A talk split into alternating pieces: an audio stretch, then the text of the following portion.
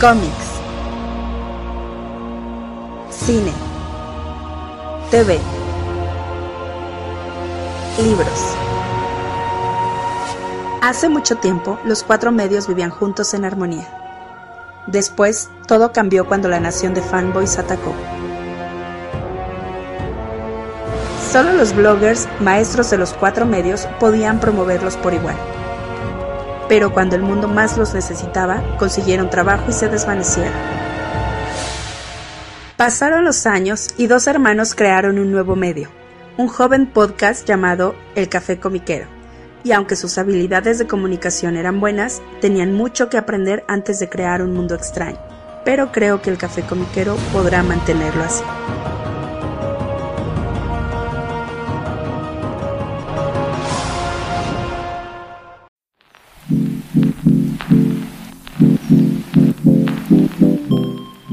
Hola, ¿qué tal? ¿Cómo están todos? Bienvenidos al nuevo episodio del Café Comiquero. Les saluda como cada semana su amigo Carmix. Y su. mm, Rogue, este, porque no sé si soy amigo o enemigo, Rula Mutarrata, Kyobo. Kyobo, carnal. Oye, el Rogue está como en ese aspecto entre si es amigo o enemigo. ¿En serio? ¿No? Ok. No, eh, creo que me lo estoy inventando, ya no sé. No sé si es amigo o enemigo, pero no sabes bien de qué lado está, ¿no? Es como Afra. Como la doctora Fra- Ah, ándale, sí, exacto. Te hubiera dicho Han Solo, pero no. No, Han Solo no es el Rogue. La neta ya no. O, eh, en su momento era como que el arquetipo, ¿no? O por lo menos el que se quedó en, la, en el imaginario colectivo de la ñoñada. La verdad es que ya no, ya no tanto. No, Yo no. creo que es más bien Afra. O sea, si quieres algo de Star Wars es Afra, porque es un monstruo amoral, pero a veces hace cosas buenas más por incidencia que por otra cosa, pero bueno. Em, pero no puedes confiar en ella. O sea, es- siento que va más por el lado de Afra. ¿Boba Fett, dirías? No, no, por supuesto que no. ¿Qué sería ya? ¿Ya es, un, ya es como más un personaje heroico, Boba Fett? Sí, no, no quiso ser acá el sheriff de Boba Fettlandia o algo así. Sí, allí en Tatooine, ¿no? ¿Es Tatooine? Sí, ahí estaba en Tatooine. Fue, pues, ah, eso- sí, sí, sí, claro, porque era ahí con los HOTS y todo, sí, claro. sí, claro. donde lo escupió el Sarlacc. Bueno, no se lo escupió, se salió. Sí, sí, no- bueno, fuera que lo escupiera. Pero bueno, les recordamos que este es el Café Comiquero y les, bueno, eh, anuncio importante, por si no se han dado cuenta y si no se han dado cuenta, pues se van a tener que dar cuenta. Em, hubo un tema técnico la semana pasada, hubo un problemilla ahí con, bueno, un problemón. Es una larga historia que me llevó tres horas de mi vida a resolver. Pero el caso es que para pronto, el resultado es que la, en la metodología con la que siempre habíamos estado subiendo el programa desde los, en los últimos 10 años, en todos los 10 años que tiene el programa, pues tuvo que cambiar porque resulta que esa forma de hacerlo ya no la está distribuyendo nadie. O sea, ya, ya eh, al parecer, por lo que me, por lo que me dijeron en Spotify, en la que se, se iba a mandar un mail a, a los creadores de podcast que o- ojo con esto, est- estos servicios de, de stream, de, de RSS services, o sea, los, los, los feeds, ya no van a jalar. Y creo que hice caso omiso. no, no, no, Ah, no encontré el maldito correo en ningún lado, pero bueno. Em, el caso es que el programa continúa, los episodios ahí están, no hay ningún problema, pero si ustedes se dan cuenta, ahora hay en cada servicio en Spotify, Apple Podcast, en Google Podcast, en Audible, en Amazon, hay dos perfiles o dos, pues sí, dos cuentas que dicen Café Comiquero. Y la que se va a estar actualizando a partir de ya es esta. Esta en donde están escuchando el programa. Si lo están escuchando, pues ya están del otro lado. Pero les, les comento por si les hace raro de que hay otra por ahí. No sé si eventualmente vaya a morir o no. Según, según lo que me explicaron, eventualmente eso, es- ese contenido desaparece porque por el mismo problema del feed no se pudo migrar, déjame decirlo así, todo el, eh, o sea, eh, eh, um, la audiencia, tracking y todo lo que ya existía al nuevo, al nuevo servicio de distribución. ¿Qué significa esto? Pues que básicamente perdimos todos los suscriptores. Bueno, afortunadamente ya he visto que ya se, están suscribiendo varios más y me da mucho gusto. Así que los voy a estar bombardeando seguramente en Twitter y en Facebook eh, como recordatorio de que, oye, este es el nuevo eh, feed del Café Comiquero en los diferentes servicios de streaming. Para que lo identifiquen fácil, el que tiene el loguito que dice 10 años del Café Comiquero, ese es el nuevo y es el que vamos a seguir utilizando. Porque el otro definitivamente pues va a desaparecer en algún momento. Em, el archivo en Archive, eh, ese se mantiene, eso no sufre cambios. Lo voy a seguir subiendo ahí también porque sé que hay gente que prefiere descargarlo en formato MP3, lo cual está perfecto. Em, así que pues, si, si, lo escuchan por cualquiera de estos servicios, eh, que por cierto estaba viendo las estadísticas y eh, donde más nos escuchan es en Spotify y luego en Apple Podcast. Qué curioso. Eh, y ya después en los demás servicios. Em, así que si nos están escuchando ahorita ahí, pues ya, ya, ya, se, ya se habrán dado cuenta que hay dos perfiles. Y yo creo que lo voy a estar recordando durante por lo menos un mesecito, de vez en cuando, para que eh, la gente que, lo estaba siguiendo en el otro feed sepa que está el nuevo, que nos sigan. Y pues gracias por escucharnos, gracias este, por a quien ya eh, eh, pues está suscrito, a quien nos ha dejado por ahí este comentarios, muchísimas gracias. Y pues ese es el anuncio que tenía que darles. Y pues todo fue un, problemón técnico que, te lo juro que, como dices, era un momento que, time for my hands to meet my head, ¿no? mi hermano me estaba comentando todo eso y... Hubo un momento en el que I zoned out, dude, porque te viste muy técnico así de fuck. Imagínate lo que fue para mí entenderlo. Oh, pobre de ti, de verdad. Pero bueno, el chiste es que para ustedes es más o menos transparente, solamente váyanse al, nuevo perfil y ya. Y ahí síguenos, exactamente. Em, lo único bueno, o lo, bueno dentro de todo es que aparentemente ya no se van a estar borrando programas. O sea, ya, vas a soportar más de 150 y pues eso está bien. Espero que eso funcione. Ah, bueno, ojalá, ojalá. Exacto. Pero bueno, vamos a lo que nos concierne en el You, que son diferentes temitas y notas de esta semana.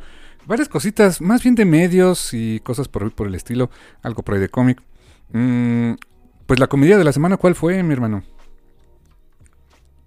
Ah, la salida de Perlmutter, ¿no? Sí, el bastante repudiado por el. Yo, honestamente, cuando puse, cuando vi la nota en un comentario en Facebook o en Twitter, no sé, yo únicamente le puse, ok, good riddance. sí, es que fue, es todo un tema ahí, este, ilegal y feo. Um, es difícil de explicar, pero básicamente Perlmutter estaba este, metido en Marvel como garrapata en res. sí.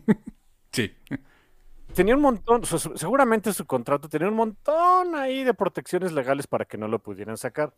Incluso en mm, principios de este año, no me, no me diga exactamente cuándo, a través de amigos suyos que eran, que eran accionistas e inversionistas fuertes en Disney, pues trató otra vez de hacerse este, de, la cabeza de la compañía, ¿no? Eh, y otra vez con otros asuntos ahí legales y también billetados y no sé qué, pues, bueno, el que en su momento era el dueño, bueno, no dueño, sino el CEO de la compañía, Bob Chapek, lo evitó. Y Bob Chapek, Bob Chapek también se, ya se largó, otra vez es Bob Iger. Y entonces, la, forma en la que corrieron a Perlmutter, híjole, es que esa, es ahí donde pues uno no sabe bien qué va a pasar. Eh, suponemos que no va a pasar mucho. Ahí les va el asunto. O sea, no podían correr a Perlmutter antes, eh, porque eh, técnicamente él sigue siendo la cabeza de Marvel Entertainment. Entonces, ¿qué es lo que hizo Bob Iger al respecto? Pues eh, con la excusa ahorita de, este, cortar costos y no sé qué, integró lo que es Marvel Entertainment dentro de la, estructura de Disney. O sea, básicamente Disney terminó por absorber todo lo que es Marvel Entertainment. Como tal, Marvel Entertainment deja de existir, entonces como ya no existe, ya no es necesario permotar y le dan la patada en la cola. O está bien, perfecto. Pero ¿qué significa eso para las partes, sobre todo de la editorial? Pues honestamente, quién sabe, ¿eh? Sí, es que em, es eso del mundo corporativo es, complejo, la verdad. Porque uno dijera, bueno, o sea, ¿desde cuándo Marvel es parte de Disney? O sea, sí, pero es que hay Marvel Studios, había Marvel Entertainment, dentro de Entertainment había toda la parte de Consumer, Brand, este, Marvel Comics como tal, la editorial Marvel Comics. Eh, etcétera, o sea, varias cosas, o sea, no es lo, o sea, sí es lo mismo, pero no.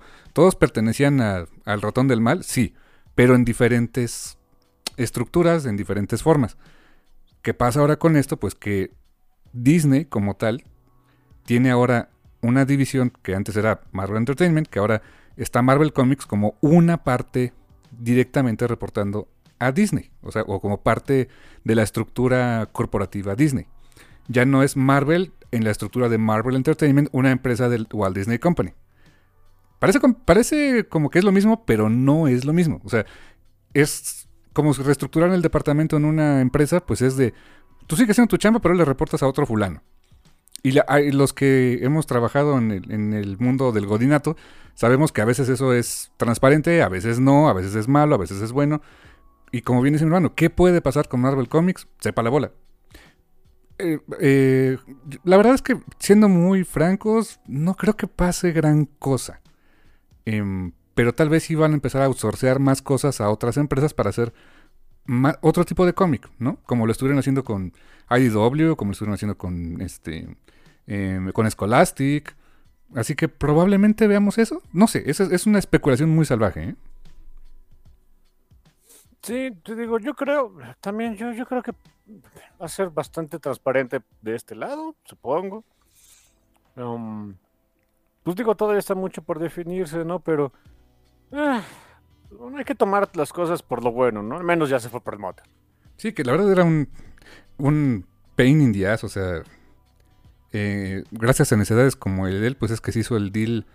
Se hizo todo el peloteo de lo de Marvel TV, que es donde estaba eh, Daredevil, Jessica Jones, etcétera, en Netflix, muy exitosas, pero cosas que no podían. Al principio parecía que sí, pero luego no.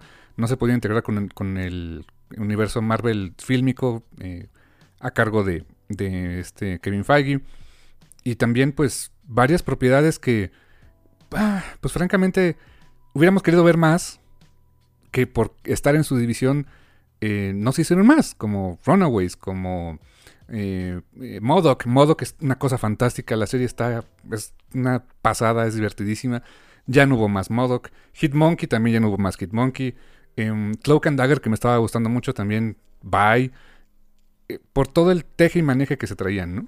Entonces, pues, pues todo eso ya fue. Ah, eh, eh Perlmutter fue el que dijo: Ah, no puedo usar estos mutantes, pues vamos a, hacer famosos a los Inhumans. Y ya vimos cómo les fue, ¿no? De famosos tienen lo que yo de. no sé, corredor de autos, o sea, nada. y, bueno, lo, único que rescataron ahí fue a Black Bolt, ¿no? Para lo de la, la película esa de Doctor Strange, ¿no? Bueno, si quieres decirle rescatar, ok, es un término muy amplio, pero ok. Sí, digo, lo rescataron para que se lo mataran en tres patadas, ¿no? Eh, eh. Pero bueno, ahí está. Te digo, así que pues al menos, menos esperemos que um, las cosas sigan este, pues, dentro de la normalidad, ¿no? Habrá que esperar todavía muchas cosas, pero bueno, eh, que pues, por lo menos a este al corto plazo, pues creo que no está afectando nada. Ahorita se está llevando a cabo el C2C2. No sé exactamente qué significa. Es una convención famosa allá en Estados Unidos. Eh, Marvel está anunciando varias cosas. O sea, anunciando de su línea ahí de X-Men. Viene lo de Fall of X y no sé qué. Ahorita pues, es puro tuitazo salvaje, ¿no? Ya después nos enteraremos bien por parte de Marvel. Ahí, qué tanto dice, cuáles son los planes para el verano. No sé qué. Viene algo de Carnage. Ah, sí, em, el Summer of Symbiotes, ¿no? Eh, sí, o sea, terminando el Summer of Symbiotes viene algo de Carnage. Bueno, creo que es parte del Summer of Symbiotes. Está algo ahí de Carnage. O sea, digo, están ahorita eh, con eso, así que pues por lo menos a, corto plazo todo esto realmente no está afectando nada.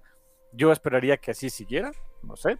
Em, pero pues bueno, em, fuck you, Ike, así que ya salgo. Sí, exacto, y no regreses. ah, exacto, largo y no regreses.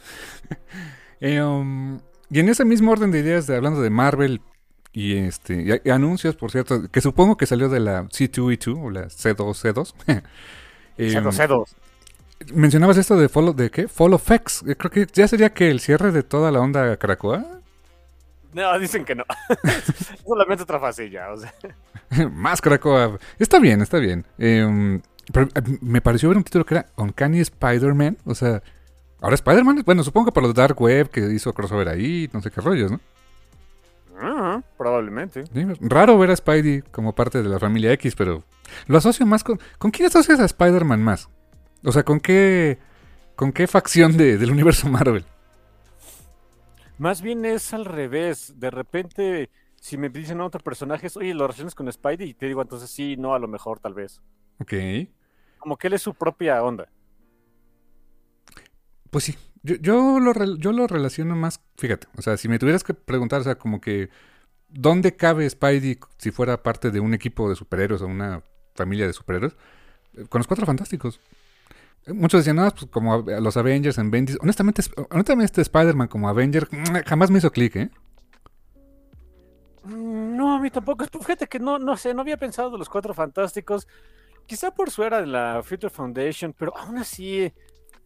Ah, No sé, para mí es, es, es, este, alargar mucho el concepto. Así de, de Avenger nada, ¿eh? O sea, sorry, pero no.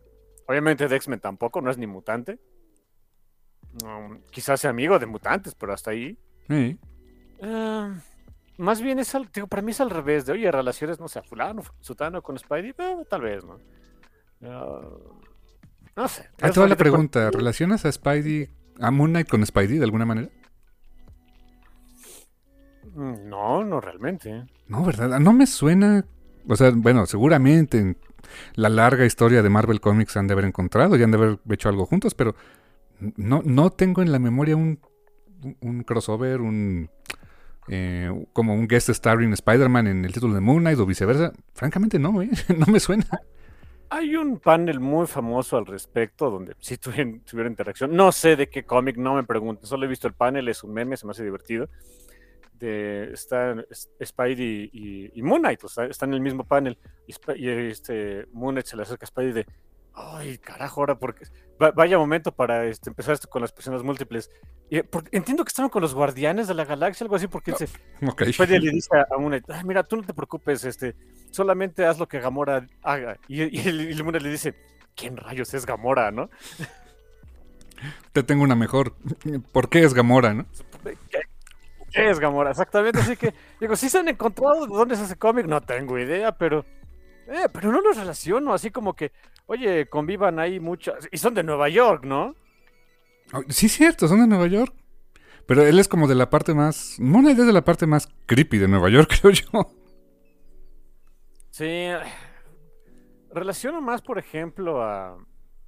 Y, y no insisto, no, no he visto nada más un panel por ahí.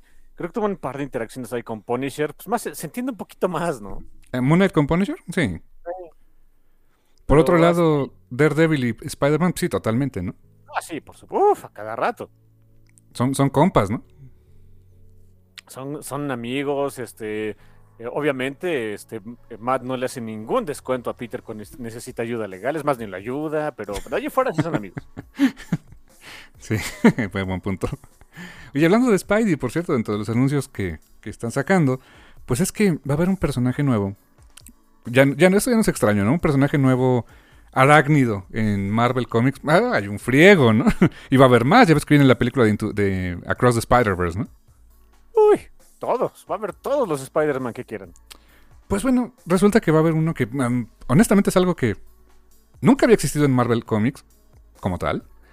Y pues es muy relativamente es lógico que, que pudiera pasar en algún momento. Em, es una creación de Dan Slott y de Humberto Ramos. Y entiendo que también el Pato Delgado va a estar coloreando esto. Que va a salir en eh, Spider-Man número 7, la siguiente semana, por cierto. Ahí se va a dar el, debut de este personaje que es Spider-Boy. El chico araña que los fans más añejos de los noventas se acordarán que el, el nombre Spider-Boy ya existía cuando se usó para aquella línea bastante bizarra eh, que llamada Amalgam, ¿te acuerdas? Ah, Dios, yo no me acordaba de eso. Que era un, un, un merging de Spider-Man, que era Ben Riley en ese tiempo, y Superboy, que era un clon. El- ambos eran clones, básicamente, ¿no? Ah, ok, ok, sí, ya, ya me acordé. Que por cierto, bon- muy bonito detalle en esa. En el primer número de Spider-Boy, no me acuerdo quién fue, pero. En el segundo, o sea, cuando fue el segundo. La segunda horneada de títulos de Amalgam, era Omar Ladrón quien dibujó. eh, es, el, es, es- ese Spider-Man- Spider-Boy Team Up, se llamaba el, título en Amalgam. No me acuerdo quién lo escribía, pero eh, es Omar Ladrón, es dibujante mexicano, que hizo ese número, con amplias influencias de Jack Kirby en ese número en particular. Eh, la verdad, muy, muy bonito. Es de los que más recuerdo con más cariño de la era Amalgam. Ese y este Lobo de Doc. Pues yo me acordaba del Lobo de Doc, pero si me preguntas de algún otro, pues no sé. Y te digo, eso obviamente fue un, pues un, eh, pues un chistecillo, ¿no? El tener a, un, esos dos clones mezclados que era Spider-Man y Superboy con el Kent.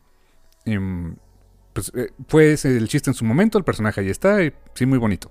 Pero resulta, pues Marvel nunca había tenido un Spider-Boy, así como un, como un Superboy en Superman o algo por el estilo. Entonces, pues es la primera vez que esto va a pasar. y en palabras de Dan Slott, dice que es un personaje que ya existe, o sea, que ya había estado en el universo de Spidey este, desde, desde hace tiempo. ¿Quién? ¿Quién sabe? Eh, dicen, no, no es Miles Morales. Y dije, qué bueno, porque había estado muy gacho que, lo, que le dejaran Spider-Boy después de haber, sido Spider-Man. Sí, quién sabe quién vaya a ser entonces. ¿Eh? Yo creo que era nuevo, nuevo, nuevo. ¿Quién sabe? A lo mejor es un clon más joven. no sé. Ya ves que clones abundan, ¿no? Suena feo, pero sí. Entonces, pues, y el traje se ve curioso, por decirlo menos. Um, o sea, el esquema de colores es azul y rojo, sí. Eh, trae tenis, o sea, modernón. Y, la máscara está chistosita, tiene...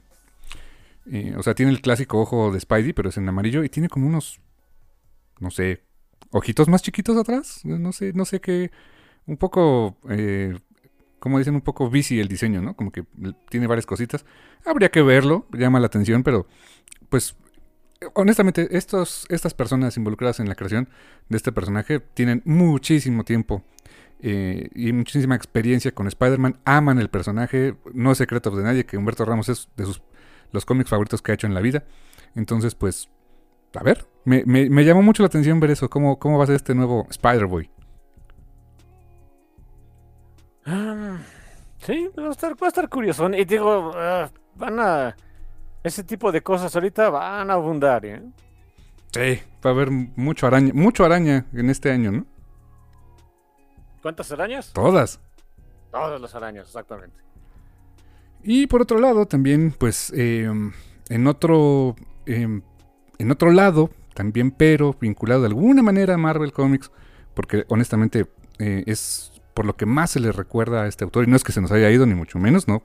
afortunadamente no, está eh, muy bien este, de salud del señor. Eh, Joe Quesada, Joe Quesada que fue editor en jefe de Marvel por muchísimos años, que básicamente, no sé tu opinión, pero básicamente él, se encargó de sacarlos de la bancarrota, ¿eh?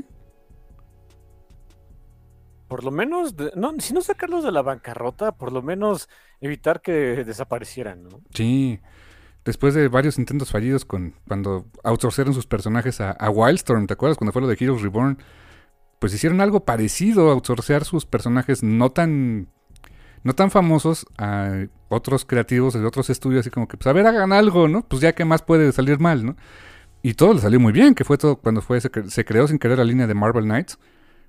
Y eh, eso fue lo que catapultó a, Quesada y a Palmiotti para romperle en grande en Marvel, muchísimos años de, Marvel, eh, de Quesada al frente de Marvel, em, creación de la línea Ultimate, Em, metió muchísimo el tema de, los eh, recopilatorios en trade paperback. Eh, hizo muchas cosas. Hay también cosas polémicas como el famoso Mefistazo. Nadie es perfecto. Pero pues hubo muchas historias y muchas cosas muy interesantes durante su periodo en Marvel. Eh, hace un par de años, me parece, fue cuando tomó la decisión de separarse de Marvel. Por ahí supe que estuvo dirigiendo una película, que creo que ya se estrenó. O sea, es una película pequeña, independiente. Pero resulta que lo, más reciente, lo compartió ahí en sus redes, que, sigo al señor Quesada, pues eh, acaba pues, de, hacer un fichaje de Amazon Studios. No, no especifican el nombre de su puesto, pero básicamente a través de él se va a tener lo que llaman First Look Deal. O sea, que va a tener, el primer vistazo y él va a ser el encargado del primer vistazo a todos los proyectos eh, para adaptar series o películas de material que originalmente sea cómic. Ojo, no se habla de cómics específicamente creados por Joe Quesada, que son pocos, pero lo existe, como el personaje de Ash junto con Jamie Palmiotti eh, y Amanda Connor, si mal no recuerdo. Em, y ha participado en otros títulos también independientes. No, realmente no es que se adapten cosas que él haya hecho, pero Amazon Studios tiene eh, varios derechos de propiedades eh, generadas en cómic, en, este, eh, en animación, etcétera, videojuegos. Y Joe Quesada va a ser el encargado de, de, revisar estos proyectos y ser quien los lleve a la pantalla. O sea, va a haber diferentes showrunners, pero básicamente él. Llamémosle que va a ser un poco el Kevin Feige para que tengamos un poquito claro el rol. Eh, pero para, para efectos de Amazon. No se busca, desde luego, que sea un universo compartido, ni mucho menos, pero sí que sea esa, esa supervisión, pues con la experiencia enorme que tiene eh, manejando este tipo de propiedades. El señor este, creció eh, haciendo, creció leyendo y haciendo cómic, viene del mundo del cómic. y la verdad me da mucho gusto por él, me da mucho gusto, creo que es una persona muy creativa que ha tenido una carrera muy interesante en el medio del cómic y pues eh, eh, y ahora esta, toda esa experiencia, volcarla a proyectos nuevos con mucha visibilidad, pues eh, yo la verdad le deseo el mejor de los éxitos al buen Joe Quesada. Sí, a ver, a ver qué sale. Pueden salir cosas interesantes, ¿no? Sí, sí, la verdad es que sí tiene muy buen ojo. te digo, nadie es perfecto. hubo decisiones que no, no fueron las más aplaudidas por los fans, pero sí. Y del otro lado que de la competencia de Amazon Studios, Netflix. ¿Qué pasó con Netflix esta semana, carnal? ¿Qué, qué, qué serie de anime se anuncia y que se va a poner bueno? Es lo que me, llamó mucho la atención, la serie de anime de, Scott Pilgrim. Y uno diría, bueno, pues hace sentido, ¿no? Es. Eh, tiene todo para hacer. Ah, incluso mucha burla. Bueno, no burla, pero. Sátira, digamos, a todos los tropos del anime y demás. El asunto es que viene con la. Con el elenco de voz de la película de Edgar Wright, que de hecho Edgar Wright está inmiscuido en el proyecto. Eso significa que vas a tener como personajes, o sea, haciendo, haciendo voces y voces por un buen rato, no son personajes incidentales, a gente como, bueno, pues obviamente Michael Cera, Mary Elizabeth Winstead, Chris Evans, Brandon Routh, Brie Larson, Audrey Plaza, o sea, está canijo. Sí, o sea, y como dices, pues va a ser caro porque son actores que en su momento ya tenían buena fama, la mayoría pero pues hoy, por ejemplo, Brandon Routh creció muchísimo este, eh, con, lo, con lo del Arrowverse, por ejemplo, le fue súper bien. Brie Larson, pues bueno, ahorita es la capitana Marvel, tiene una, la, nómina es grande ahí. Eh, Mary Elizabeth Winstead, su carrera este, también despegó muchísimo ahí. Aubrey Plaza siempre, este, ahorita eh, ha estado en varios proyectos también donde pues, su, su característico humor es súper importante.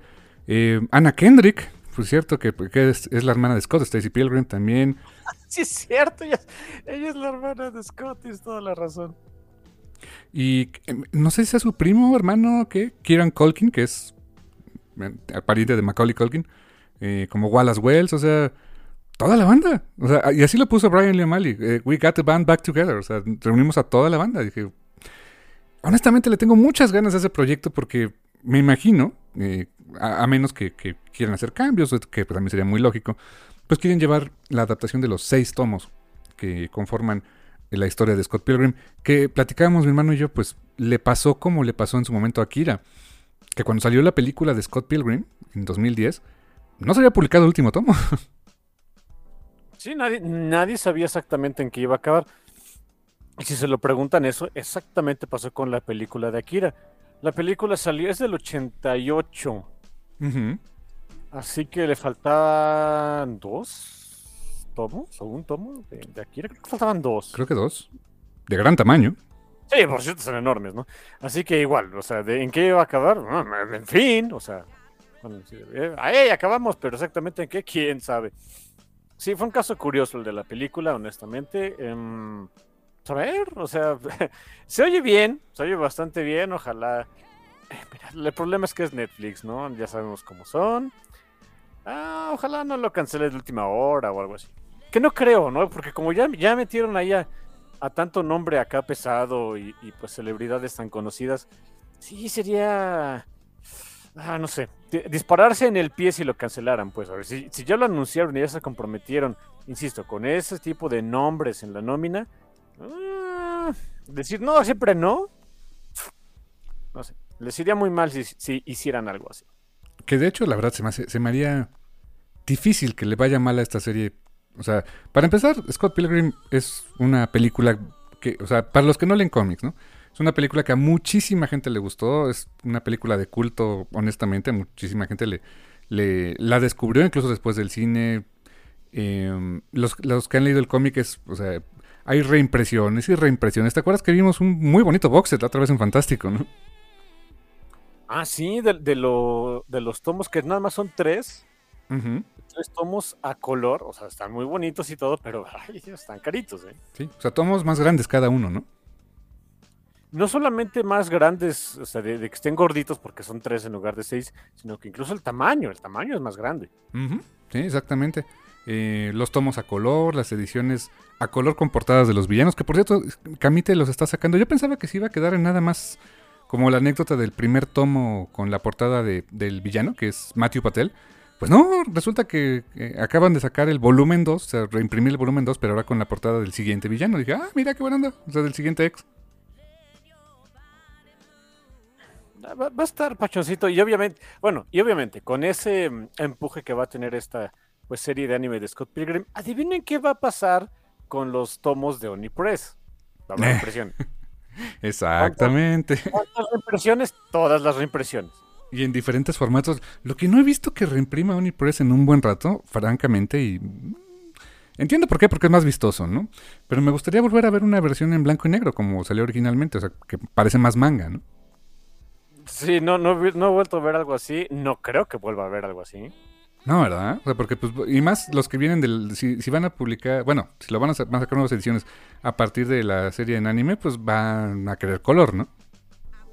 Sí, quizá alguna eh, edición así como sé, para los no, nostálgicos o vintage especial, quizá marketeándola así como, ah, miren, miren hijos, este, originalmente así era, ¿no? Y eh, para que lo vean, eh, ¿cómo decirlo? De como que sea el artículo Kish, pues, a lo mejor, quién sabe. Ah, pudiera ser, sí, también, ese podría darse el caso.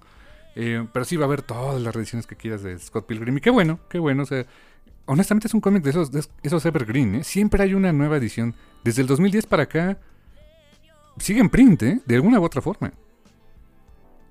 Mm, sí, tienes razón. Quizá hubo un par de años, ¿no? De donde no quiero decir que, que se dejó de, de pero vaya, como que seguían haciendo. Me acuerdo cuando sacaron lo de. Ay, creo que fue después de lo de color que hicieron otra, otra reimpresión. Como que pasó sin pena ni gloria. Pero de ahí en fuera. Hombre, otra vez. Y sobre todo cuando anunciaron otra vez que iban a, que iban a sacar el juego y no sé qué, un, un beat'em up ahí para este computadora y consolas y no sé mm, qué. Volvieron a sacarlos. Ahí les fue bastante bien. Eh, evidentemente le va a volver a ir bien ahí a Brian Lee O'Malley, ¿no? Va a volver a comer con manteca el señor. Que por eso qué bonito soundtrack tenía ese, ese juego, ¿eh? Ah, sí, el juego, este, toda la música por un, bueno, se hace llamar Anamaguchi, no tengo idea si sea colectivo, una sola persona, no sé qué, pero bueno, es músico, digamos, muy prolífico en el medio de los, los videojuegos, sobre todo los videojuegos indie Así que, si pueden conseguir el soundtrack, que no sé si esté, ¿eh? no sé, a lo mejor está en el Spoofy, no tengo idea. Si pueden conseguirlo y escucharlo, está bueno, ¿eh? Muy bueno, y es, es muy bueno para chambear. Ándale, sí, de hecho. Por cierto, esta que dice Anamaguchi me parece, estoy casi seguro que vi la nota, que también va a estar involucrado en, en el proyecto del anime, ¿eh? Ay, ojalá, ojalá que sí, es el tipo de música perfecta para Scott Pilgrim. Sí, sí, sin duda. Y fíjate, ahorita que mencionaba eso de las reediciones, eh, que ahora que viene un, producto multimedia, em, en la semana también este Jin Long Yang, que ahorita Jin Long Yang está feliz de la vida porque este, uno de sus chamacos, este eh, American Born Chinese, gran cómic, gran novela gráfica que ya platicamos alguna vez aquí en, el programa acerca de American Born Chinese, pues va, ya se va a estrenar como una, una película, live action, en Disney Plus, que tiene la suerte de que tiene a dos ganadores del Oscar de este año, a Michelle Yeoh y a... Ay, se me fue el, nombre de... Su personaje es, de, es, es, Waymond en, en, este, en... Todo en todas partes al mismo tiempo. Pero dos ganadores del Oscar en su película, pues qué buena onda, ¿no? Y anunció que va a salir una, una nueva, una reedición de American Born Chinese, evidentemente, para que más gente, para gente que no la, no la haya leído la pueda leer. Em, obviamente se suben al, al tren del mamey y el aguacate, le van a poner una portada Em, básicamente el póster, eh, o una, una, versión del póster de la, de la película de Disney Plus. bueno, no se puede tener todo en la vida. No me encanta la portada, pero hey, va a haber una nueva edición. Mira, si fuera como que el póster, pero dibujado por Jean. Ah, eso hubiera estado bonito, fíjate. Eso me hubiera gustado mucho. Sí, sí, ¿no? Sí, sí, la neta sí. Porque esa portada amarilla, padrísima, tiene... Es, es importante la portada, ¿no? Um, sí, lo que tiene Jin Lo Yang es que, y él lo dice, él, él se considera bastante, ah, no quiero decir inepto, pero pues vaya, un ilustrador no de los más talentosos, vamos a decirlo así. Y quizá no lo sea, pero tiene un... eh, tiene un feeling para el diseño, o sea, para, para que las cosas se vean estéticas y te acuerdes de ellas cuando las ves en una tienda de que poca gente... eh, ah, Me, me pasó con este, estos cómics de Boxer and Saints, Mm. como sea, están bien, eh, en fin. O sea, el diseño es padrísimo. Bueno, el de Dragon Hoops, Oh, lo volteas a ver porque lo volteas a ver, ¿eh? Es, es un balón, es un baloncito de básquet hecho el librito, ¿no? O sea, por- es más, las- lo tocas y hasta tiene la textura como de balón de básquetbol. Ah, por supuesto que lo volteas a ver. Con el color naranja y todo. Ay, no sé. Ah, pero está bien, está bien que se hagan reimpresiones, que le vaya a tocar más dinerito. Em, no, no sé, si llegaran a hacer otra reimpresión acá como que, no sé, más de lujo o algo así, eh, yo sí la compraba, ¿no? Sí, sí, no, la verdad, sin duda. Vale mucho la pena. Yo no la tengo. Tú, o sea, la- cuando lo revisamos, tú me prestaste tu copia. Y así lo leí, pero. Pues sí, la neta sí me lo voy a comprar porque sí me gusta mucho, ¿no? Me que fuera una portada diferente, pero en- entiendo, hay que subirse al tren. Eh, en librerías que pongas esa portada de la película que acaba de salir, ah, pues se va a vender, ¿no? Eh, eh, va, va a estar, va a estar pachoncito esa parte. Véanla cuando salga. Sí, Pues a ver cómo, a ver qué tal está. Me- obviamente Jean, Jean está a bordo del proyecto, está muy entusiasmado, lo veo muy feliz en sus redes presumiendo lo de la película. Evidentemente, él lo dice, no es igual al, al, al cómic, él está consciente de ello, pero pues ok, se mantenga el espíritu de lo que hizo. Y algo que mencionabas de que quizá no sea el, el mejor ilustrador, pero como narrador para mí se me hace fantástico. O sea, la narrativa gráfica que tiene se me hace precisa y exacta y perfectamente funcional para contar las historias que quiere contar, ¿no? Sí, es un... eh, eh, a la hora de que te cuenta una historia y que te deja ahí entretenido y pacho. Sí, claro. Para eso es buenísimo el condenado Jin. Y él lo decía, era su trabajo como de su side job. Pues para hacer un dinerito extra y que su alma todavía tuviera algo de brillo, ¿no? Porque él era profesor de computación. Y ahora ya es su trabajo full time. Sí, 100% ya es escritor, es escritor de eh, cómics y novelas y televisión ya 100%. Sí, Pero bueno, bien por el buen Jin Long Jack, me, me da mucho gusto. Y pues yo creo que pues nos vamos a un pequeño cortecito, mi hermano. sí, sí, hay que irnos al medio tiempo. ¿Decías que traías recomendación? Sí, recomendación musical. eh, la he traído en repeat los últimos días porque ah, me, encantó, está fantástica esta canción. Ah, ya quiero que salga, ya quiero que sea la segunda quincena de, abril para escuchar todo este disco, pero eh, tú no la vas a oír, tú ya me dijiste que ya no quieres más spoiler hasta escuchar el disco completo. Que el disco se llama 72 Seasons de Metallica, su nuevo álbum de estudio, con el que vendrán de gira el siguiente año. Eh, y la canción es 72 Seasons, es la, canción que le da título al, eh, al disco. No me esperaba nada de esa canción. Ah, fucking hell. Qué buena rola. Así se las dejo, es una maravilla de canción, hasta tos me da. Um, les va a encantar. O sea, si les gusta Metallica, yo creo que esta, rola les va a encantar. Les dejo esta recomendación 72 Seasons de Metallica, recomendación de su servidor aquí en el Café Comiquero y regresamos en un ratito. Y estamos de vuelta aquí en el Café Comiquero después de esta recomendación musical de su servidor. Esto es 72 Seasons de Metallica, de su nuevo disco 72 Seasons, así se llama, con el que vendrán de gira nuevamente a México el año que entra. Dos conciertos, vamos a ir a dos conciertos a ver cómo nos va, ¿no? Sí, es que ese fue el formato que eligieron. O sea, comprabas tu boleto, que son, en esta ocasión son bol- boletos bastante caros. Y te, o sea, el, chiste es que como que eso, así lo venden ellos, es un show complementario. Tienes que ir a dos shows, a dos conciertos completos, pues, como para vivir toda la experiencia de lo que te quieren vender en esta ocasión. Y, o sea, pues, yo, con mucho gusto voy a un concierto de Metallica, pero cuando mi hermano me dijo, "Oye, pues que son, son de a dos conciertos o nada, sí hubo una parte de mí, voy a ser súper sincero, que dijo, Ah, ya me está dando flojera.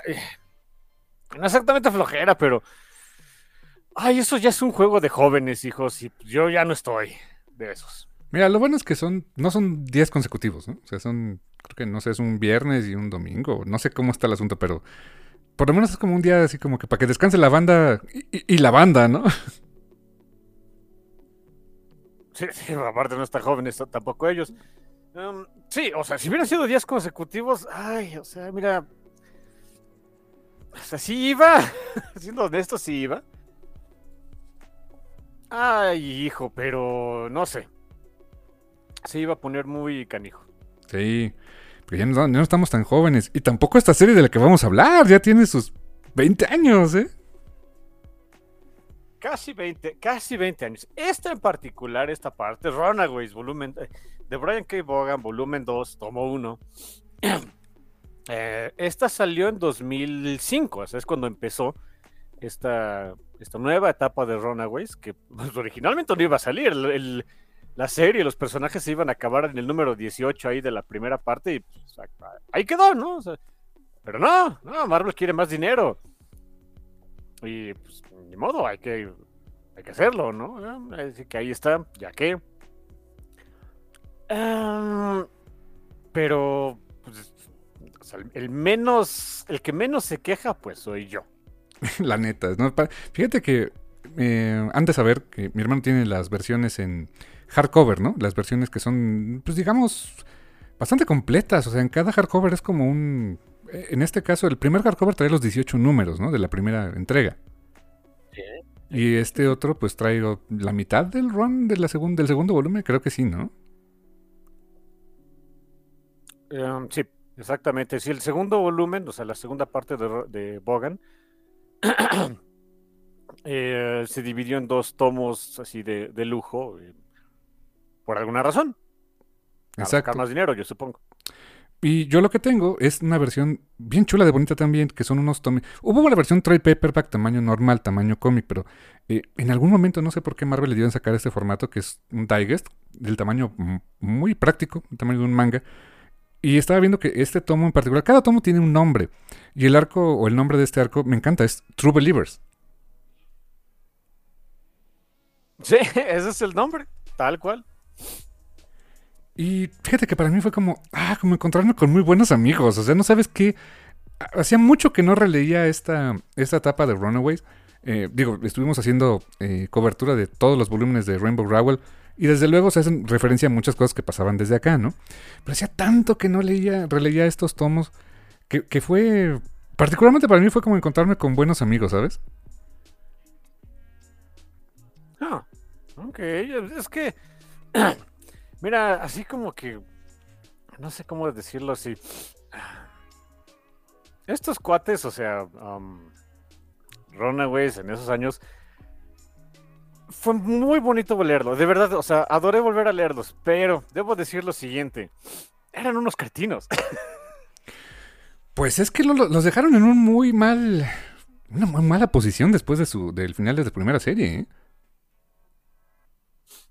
Sí, claro, o sea, era de, este, nos, eh, nuestros papás se murieron, nuestro mundo, casi, casi los, los, obligamos a que se murieran nosotros, pero bueno, su mundo terminó patas para arriba, los mandaron al sistema de, eh, de acogida allá en Estados Unidos para los chamacos huérfanos, dijeron, fuck that, y nos largamos, o sea, lindo, muy lindo, pero se dan cuenta de que son unos niños sin hogar. Sí. Ven. Wow. Que no niños sin amor, es otra cosa, pero no, no, no. Sí tienen amor entre ellos, por lo menos, ¿no? Entre ellos, porque nadie más los quiere, ¿eh? Eh, no. Y menos a los que se enfrentan aquí. Que por cierto, me estaba, estaba viendo los créditos de este, de este tomo. Obviamente, el escritor, Brian K. Vaughan. Eh, el, eh, el, artista, o sea, el penciler, Adrián Alfona. En un estilo. Pues muy diferente a Miss Marvel. Es muy. De verdad es que Adrián Alfona, como se me hace tan camaleónico también, ¿eh? Mira, en ese entonces Adrián Alfona, su arte se me hacía fantástico. Con Miss Marvel, mmm, tardé en agarrarle el gusto, pero se me hizo también súper genial, fantástico. ¿Ves a la Adrián Alfona actual? Damn, qué. O sea, se- sigue sabiendo que es Adrián Alfona, por supuesto, pero. Es, un, es, una. em, deja de cambio, es una evolución canijísima de su arte. Parece ya un. No quiero decir que, que sea copia de James Stockwell, pero tiene hasta esos detalles de poner cosas muy raras y locas dentro de todas sus composiciones. Tiene mucho humor, mucho dramatismo. Es, es un súper, súper artista al día. Digo, ya lo era antes, ¿no? Pero al día de hoy, Adrián Alfona es un súper artista, mala onda, ¿eh? Que era de, la horneada de Tsunami, ¿no? Que, que era esos este, títulos y eh, autores, eh, pues, co- como que e- eran las promesas jóvenes, ¿no? Los John Guns de la época, ¿no? Sí, lo que ahorita, ven que ahorita Marvel tiene su programa este de Stormbreakers, más o menos sería eso. Sí, exactamente. Con CF Villa, ¿no? Carlos Francisco Villa, que está como en los Stormbreakers ahorita, ¿no? Oh, sí, sí, le está yendo, entiendo que bastante bien. Y fíjate, otras cosas que noté ahorita, antes de entrar a hablar un poquito de la historia y que, pues, que nos gusta tanto, eh, entre los créditos, varias cosas que como han cambiado, pero a la vez no. Eh, colorista es Cristina Strain, y fíjate, de Udon. Cuando Udon era un estudio mm, que hacía cómic, que hacía ilustración, que hacía eh, artes promocionales, y ahora Udon ya es toda una marca gigantesca, ¿eh? Sí, cuando contratas a Udon, o sea, contratas calidad, pero estás contratando cosas caras, hijo. Sí, y, y tiene su editorial, es Udon Comics, tal cual. Antes no. Sí, exacto. También les fue, ¿no? También, por ejemplo, los eh, rotulistas, Randy Gentile y Dave Sharp, cuando la empresa se llamaba Virtual Calligraphy, que es BC, que es la empresa de Joe Caramaña. Pero antes era Virtual Calligraphy, ahora ya, sim- ya simplemente conocida como BC. Sí, es... Entre más cambian las cosas, más permanecen igual, ¿no? Eh, exacto. Y fíjate, eh, en aquel tiempo, artista de portada Joe Chen, que, que él estaba haciendo las portadas de todo, todas las primeras series de Runaways, hizo las portadas también, ¿no? Sí. Eh, icónicas esas portadas, ¿eh? Muy Todas. bonitas. Todas y cada una. Eh, y los editores en su tiempo, Mackenzie Cadenhead y Akira Yoshida, alias eh, Pero eran, era, cuando, cuando era editor no, ma- no más y al mismo tiempo cobraba doble nómina, ¿no? Sí. Insisto, sí. Y el que era editor in chief, justamente lo mencionamos hace rato, Joe Quesada. Siendo que ahora este, Akira Yoshida es el editor in chief. Entonces, ¿cómo cambia la vida? ¿Cómo cambian las cosas? ¿no? Mira, Ahorita te tengo una anécdota al respecto, pero bueno. Este. mm, pues, ¿de, qué? Fíjense, ¿de qué va este tomo? Es, este, esta nueva. eh, pues iteración aquí de, de. Pues, se me hace a mí el. eh, La evolución normal que debían, que podían tomar estos personajes, ¿no? Em, porque Runaways, el, el- sobre- o sea, la primera etapa, la primera etapa de, de Bogan, salvo por las apariciones de Cloak and Dagger ahí, era un cómic muy insular. Que de hecho es, ha sido como que la tónica siempre de, de los personajes. Ellos están muy en su onda y se acabó. Pero desde aquí ya empezábamos a meter pues a otros personajes de otros lados para que tuvieran, pues ahora sí que tuvieran alguien con quien jugar, ¿no? Y aparte también empezamos a meter personajes nuevos. Este es el tomo donde, en donde aparece Víctor Mancha. Gran personaje. Híjoles, me pongo a ver este Víctor Mancha. Y después lo que ha pasado con Víctor Mancha. Holy shit. Eh, O sea, todo estaba aquí. O sea, en, en cuanto a quién es hoy. Lo han, han respetado mucho al personaje. Pero de verdad que, que también cómo ha crecido ese condenado personaje a lo largo de los años, ¿eh? Sí, pero no sé si sientas que, o sea, su, su crecimiento fue, o sea, obviamente está padre y, y es, es bueno ver cómo, cómo se ha desarrollado el, el personaje diferente, la, el- la, la forma en la que diferentes escritores lo han tomado y demás, pero como que es ese meme, ¿no? Donde aquí ves a Víctor este, todo sonriente, lindo y pachón y lo ves ahora y ya está este, con depresión, quién sabe cuántos años de alcoholismo y, y, este, sacando barba, ¿no? Eso sí, eso sí. Y durante mucho tiempo perdió la cabeza. Eh, literalmente. Más bien lo que le quedaba era la cabeza. Exacto, más bien era todo cabeza. y no, no era como Modok. Pero sí, aquí vemos su origen. eh, y, y me encanta que Brian K. Vaughan es un ñoñazo. La verdad es que se. Qué datos más oscuros. De repente se sacaba personajes que dices, ah, sí, es cierto, ¿no? A lo largo de todo este ron. Pero en particular acerca del origen de, de, de Víctor. y de quién era su posible padre y cómo te venden quién era el padre y luego te revelan quién sí es el padre. ¡Wow! O sea, brilliant writing. Qué, qué bien presentada está ese, um, ese misdirection para que digas, ah, mira, ya sé por dónde va y, tiene todo el sentido que sea su papá este villano. No, es otro. ¡Wow! Eso a mí me pudo encantar, ¿eh? Y más porque dentro del tomo no nada más está pues el misterio del papá de Vic y como que e, e, esa como que ese ente que estaba tratando de, ahí este, meterse en la vida de, los Runaways, sino que había incluso otro grupo de personajes en su momento súper oscuros. Em, oscuros me refiero a que ya casi nadie se acordaba de ellos. Que Brian K. Vaughan aprovecha, yo creo que nadie estaba haciendo nada con ellos en ese momento, para incluirlos dentro del cómic, que fue una especie de grupo de ayuda para aquellos este, teen heroes que quieren dejar de ser superhéroes y, en fin, estaban raros, que se hacían llamar Excelsior. Varios de estos, miren, yo de estos personajes conocí, en pues, que, que, conocía de, de antes, conocía a dos Ahorita si me preguntas, ah, conocía a tres, porque estaba un, eh, una versión del Green Goblin, que sí. no cómo se llama el dude. Phil, Phil Luric. Ese Phil Luric, sí, claro. Que es el sobrino de, de Ben. De Ben. Pues sí, me imaginaba, ¿no? Pero dije, ¿este, ¿cuándo fue el Green Goblin? Pues quién sabe, nunca he leído esa historia, nunca la he visto. Tiene su propia serie. Tuvo su propia serie de cómics, tuvo su título regular de Green Goblin. Es más, ¿te acuerdas de Onslaught? No. te tienes que acordar, porque fue, la época en la que Beat regresó. O sea, cuando Beat retomó la licencia de Marvel, ¿te acuerdas que fue con lo que arrancó? Sí, uy, sí, claro. Hay unos. No, de forma sí me acuerdo. ¿eh? Hay unos números, no sé, no sé. Eh, cuando Beat retomó la licencia, tanto X-Men, Avengers y Spider-Man, que eran los títulos con los que regresó, todos estaban inmersos en el crossover de Onslaught. Y no recuerdo en qué número en particular, creo que era de Spider-Man. Eh, cuando Spider-Man era era Ben Riley y Peter parecía que era el clon. Ah, tiempos oscuros. Eh, it's complicated. En, esa, en ese momento, Peter, que estaba de civil junto con Mary Jane, eh, se van a ocultar al Bugle porque pues, está el ataque de, los sentinelas de Onslaught. Y quien se ve combatiendo a los sentinelas es al Green Goblin. Y ese Green Goblin que, está combatiéndolos es Philuric. No es Norman, obviamente, porque pues, apenas iba a regresar. No era este eh, Harry Osborn, que en ese momento estaba muerto. No, era, era quien combatía a los sentinelas y participó en el crossover de Onslaught y tuvo su propia serie regular como héroe.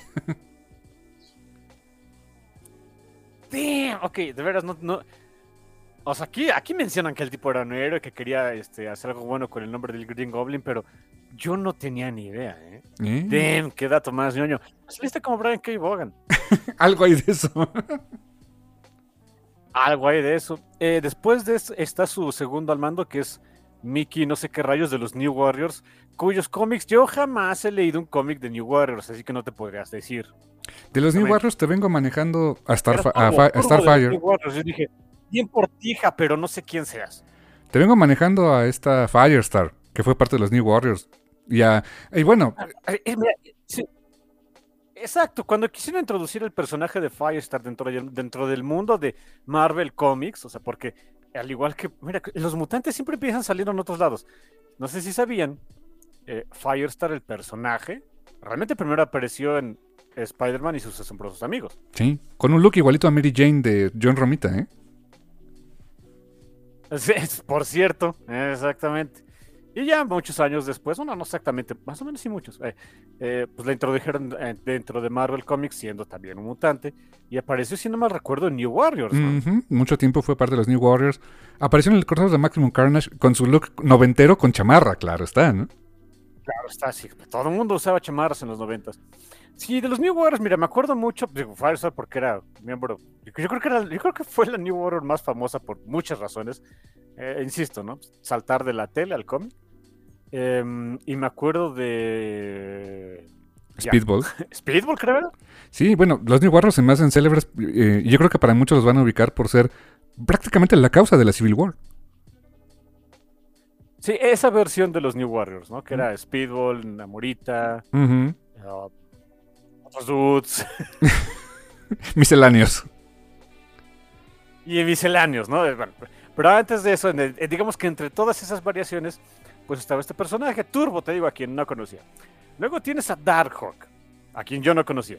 Que fue un Avenger. Que fue un Avenger un tiempo, ¿eh? Fue un Avenger, hazme el favor. Luego estaba Ricochet, que era una...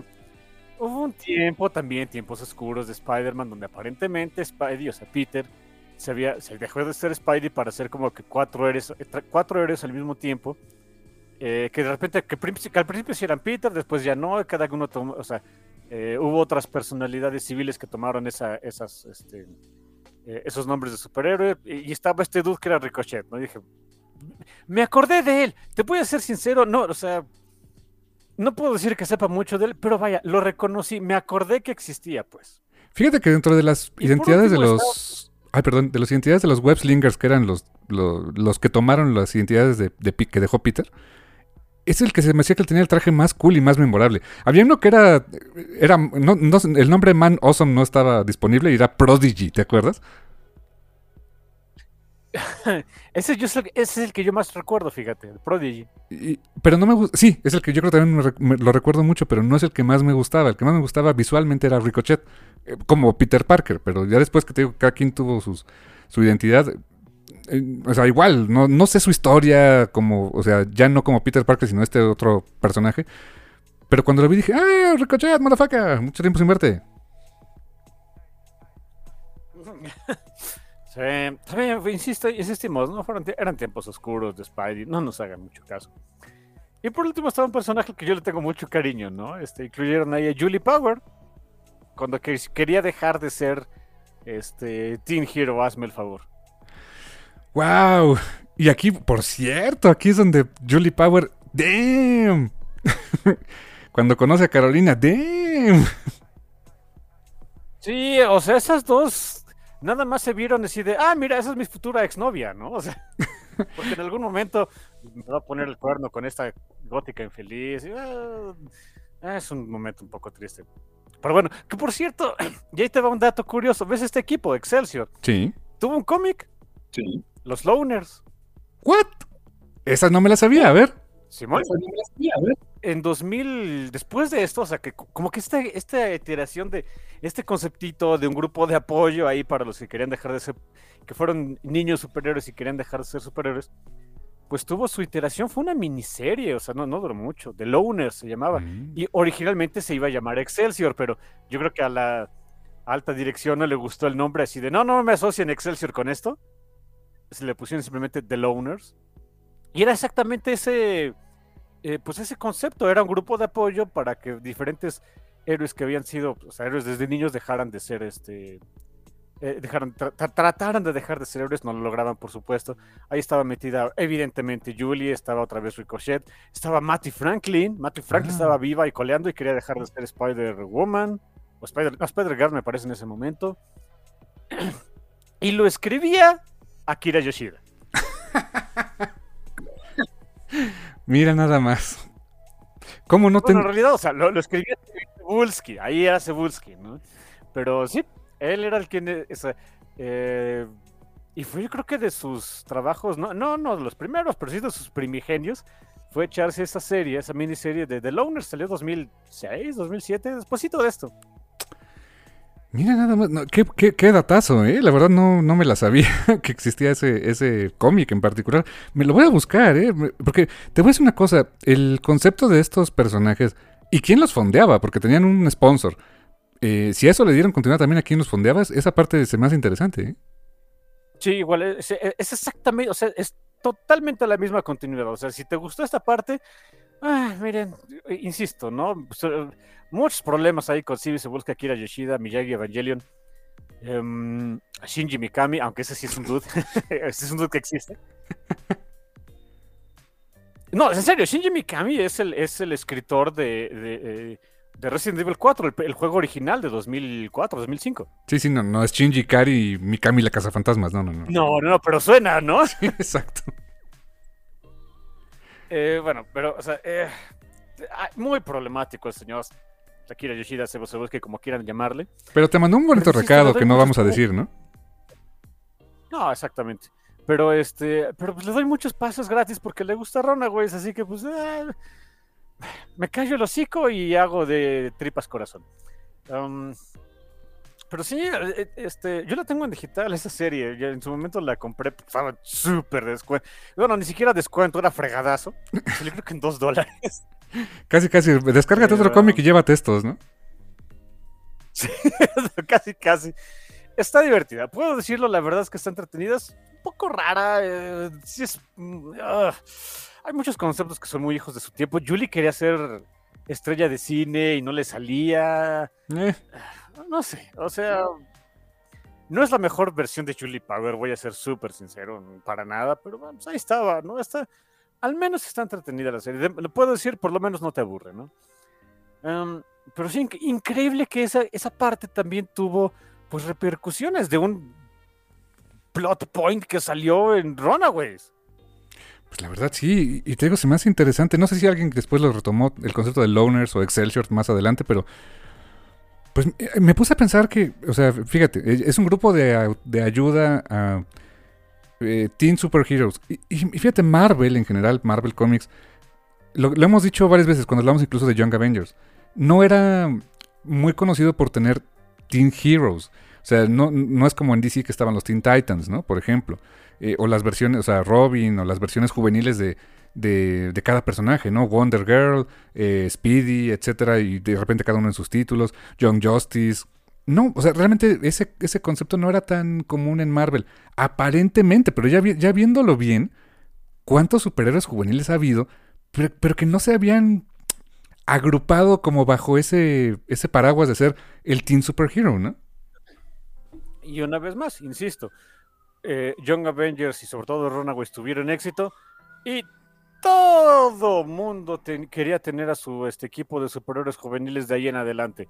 Este, querían este, X-Men juveniles, eh, eh, héroes araña juveniles, Street Level héroes juveniles y su mamá también. O sea, santo Dios. Sa- salieron como, no es mala onda, este, cucarachas cuando les prendes la luz. Quizá yo diría que el antecedente más claro de Teen Hero y que tuvo mucho éxito, muchísimo éxito, serían los New Mutants, ¿no? Sí, por supuesto. Pero era. mm, ¿Cómo decirlo? Como que era la versión de. Miren, o sea, los X-Men es la, tele- la telenovelota. Quieren ver las cosas raras y extremas y creepies que no, que no, no nos permite la condenada editorial. Pues creamos a estos pobres niños y los vamos a traumatizar. Ah, no más. Porque sí, o sea, léanse New Mutants. Este, las primeras apariciones de New Mutants. Eh, con el equipo original de New Mutants, donde nada más estaba esta, eh, Danny, Rain, este, Berto, eh. Sam, Sam eh, Warlock y ya. Me No, parece que ni está ahí. Warlock, ni Warlock no era de los No, primeros. Warlock llegó mucho después, nada Sí. más era Doug, ¿no? Sí, Doug. Sí, es que ahorita como, como es uno, como, como, es- como ahorita es junto con Pegados, se me fue la hebra. Por si es Doug, ni siquiera Warlock. Uy. Uy. Y cuando se entregó, cuando se integró Iliana, uff, uff. O sea, ahí estaban traumados, ¿no? Metes a Eliana y están traumados y violentos. Aparte. Pero, pero fíjate, es un buen punto. Era parte de la familia X, ¿no? De toda esa gama de títulos. No eran, es más, ni siquiera superhéroes. Francamente. O sea, pero. es, un, es excelente punto, sí. Y, y, eh, como que héroes juveniles, juveniles, pues ¿qué? ¿El antecedente más directo que Bucky? ¿Y hace cuánto, no? ¿Eh? ¿Hace cuánto? Rick, Rick Jones, que un tiempo fue el sidekick de todo mundo. Un tiempo fue este Bucky. Eh, Exactamente, pero realmente no, no, era, lo- no era lo de Marvel, ¿eh? Así que... eh, otra vez, ¿no? Er- Eran otros tiempos, por supuesto. Y, pero cuando el concepto pegó, uff, olvídense. Y ahorita pregúntame cuánto este héroe juvenil y chamaco no hay, ¿verdad? O sea, eh, pues no, hace poquito hicimos un review de, de algo, de- de- yo creo que de lo más nuevo, ¿no? La Strange Academy. Claro, Strange Academy. Hablamos de Miss Marvel, por ejemplo. Hablemos también de eh, eh, eh, la Future Foundation. Son puro chamaco. Eh, incluso Dragon Man es un chamaco ahí. Pero bueno, ese es tirar el concepto. Sí, porque Dragon Man no es ni hombre ni dragón. Fraude, honestamente. Yo me quedé muy defraudado al respecto. Hay, una, hay dos grandes mentiras en ese nombre, ¿no? Y de, oye, Dragon Man, eh, este, ¿eres hombre o dragón? No, ninguno. Ah, Entonces, ¿por qué te llamas así? Ah. Sí, exacto. Eh, también me estaba pensando, ah, claro, la, la fundación de Janet Van Dyne. O sea, el, lo de Unstoppable Wasp y todo eso es puro chamaco, Sí, ¿no? Los laboratorios Girl, por supuesto, Nadia y sus amigas y demás. Sí, o sea, hay muchos, los Champions, hay una enorme ahorita cantidad de, de héroes chamacos y juveniles. En su momento no eran la norma. Y ese, ese concepto de, bueno, un, un, grupo de apoyo para aquellos que quieran dejar de serlo, pues un concepto interesantón. Y de hecho, en los. eh, ese es, es como el gran conflicto que hay, este, o los grandes antagonistas de este volumen de True Believers. Sin embargo, también vemos que del lado de los villanos había como nuevos eh, villanos juveniles. Y, y- y me encanta que los Runaways tenían esa onda así de, "Oye, ok, somos hijos de villanos, vamos a asegurarnos que no haya otros hijos de villanos que se vuelvan, ma- que se vuelvan malos realmente, ¿no? Y vemos a, al Junior, a un Junior de la Wrecking Crew. Pero que él sí quiere ser evil, él sí quiere ser, sí quiere ser crimen, ¿no? Sí, sí, Pile Driver, ¿no? Ajá, exacto. ¿Me creerías que él tuvo un follow-up? No, a ver. Por su pollo. Él, su gran follow-up fue en Avengers este, Undercover, donde los sobrevivientes de Avengers Arena se unen temporalmente, o sea, con la intención de, de- de derrocarlos, a los Masters of Evil, al Barón Zemo y todos ellos, en la nación esta toda chistosa de Bagalia, y ahí sale este cuate. Oh, Y, es, Wow. un- y- y es una pieza muy importante a través de la historia. Mira nada más. se, reencu- se reencuentra con Nico y con Chase y les dice de cosas, o sea. Sí, en, en serio, Dude, Runaways ha tenido una enorme cantidad de, de repercusiones en el universo Marvel, pero no- nadie se acuerda, es lo malo. Sí, es cierto, son, o sea, es como que under the radar, o sea, bajo el agua, pero ¿cuánta cosa importante hay? Insiste, insistimos, eh, meter a Víctor Mancha es un game changer para muchos personajes. El que le toca hasta Vision, a Ant-Man, a Ultron, o sea, uff. Sí, hay personajes que se crean muchos años después, incluso a Nadia, o sea, obvia- obviamente. Em, está, está muy, muy canijos aparte. Porque, pues, ¿cuál es el asunto de Víctor? Eh, En realidad, Víctor al principio no aparece. O sea, lo que. lo- curiosamente, lo primero que vemos es a Victorious, la versión canija de Víctor. Eh, aplican un Terminator 2, de donde llega una muy malherida versión futura de Ger Jorks en, en, una, en un atuendo sumamente parecido a lo que terminó a- a- al, al atuendo que a los tipos de atuendos que utilizaba eh, al final del run de Rainbow Rowell, lo cual, créeme, cuando salió esa escena de, de Gert cambiando de ropa, eh, poniéndose otra vez su color natural de cabello, a mí me dio un vuelco en el estómago porque yo me acordaba perfectamente. ¿Y ¿Para dónde vamos, no? Exacto, exacto. O sea, lle- llega ahí al, al- al- presente, en ese, eh, en ese momento el presente, ahora nuestro pasado, eh, diciéndoles, oigan, va a haber una bronca, este, uno de los suyos eh, se convierte en el peor villano de la historia, y yo, yo me morí, adiós. Y todo así de, ¿what? Y sí, o sea, de, de hecho Nico tiene que utilizar un, un- un hechizo para ver si de verdad estaba diciendo la verdad o no, revive sus últimos momentos y vemos que sí, hay un, hay un mono aparentemente con poderes eléctricos llamado Victorious que se tronó a todos los superiores de la Tierra y ahora ca- cae, en la- cae como en la responsabilidad de los personajes más irresponsables el detener eso. Damn. Y, y que fíjate que no son los más irresponsables porque sean malandas, que están, ahora sí que están chavos, o sea, nadie los preparó para esto, ¿no?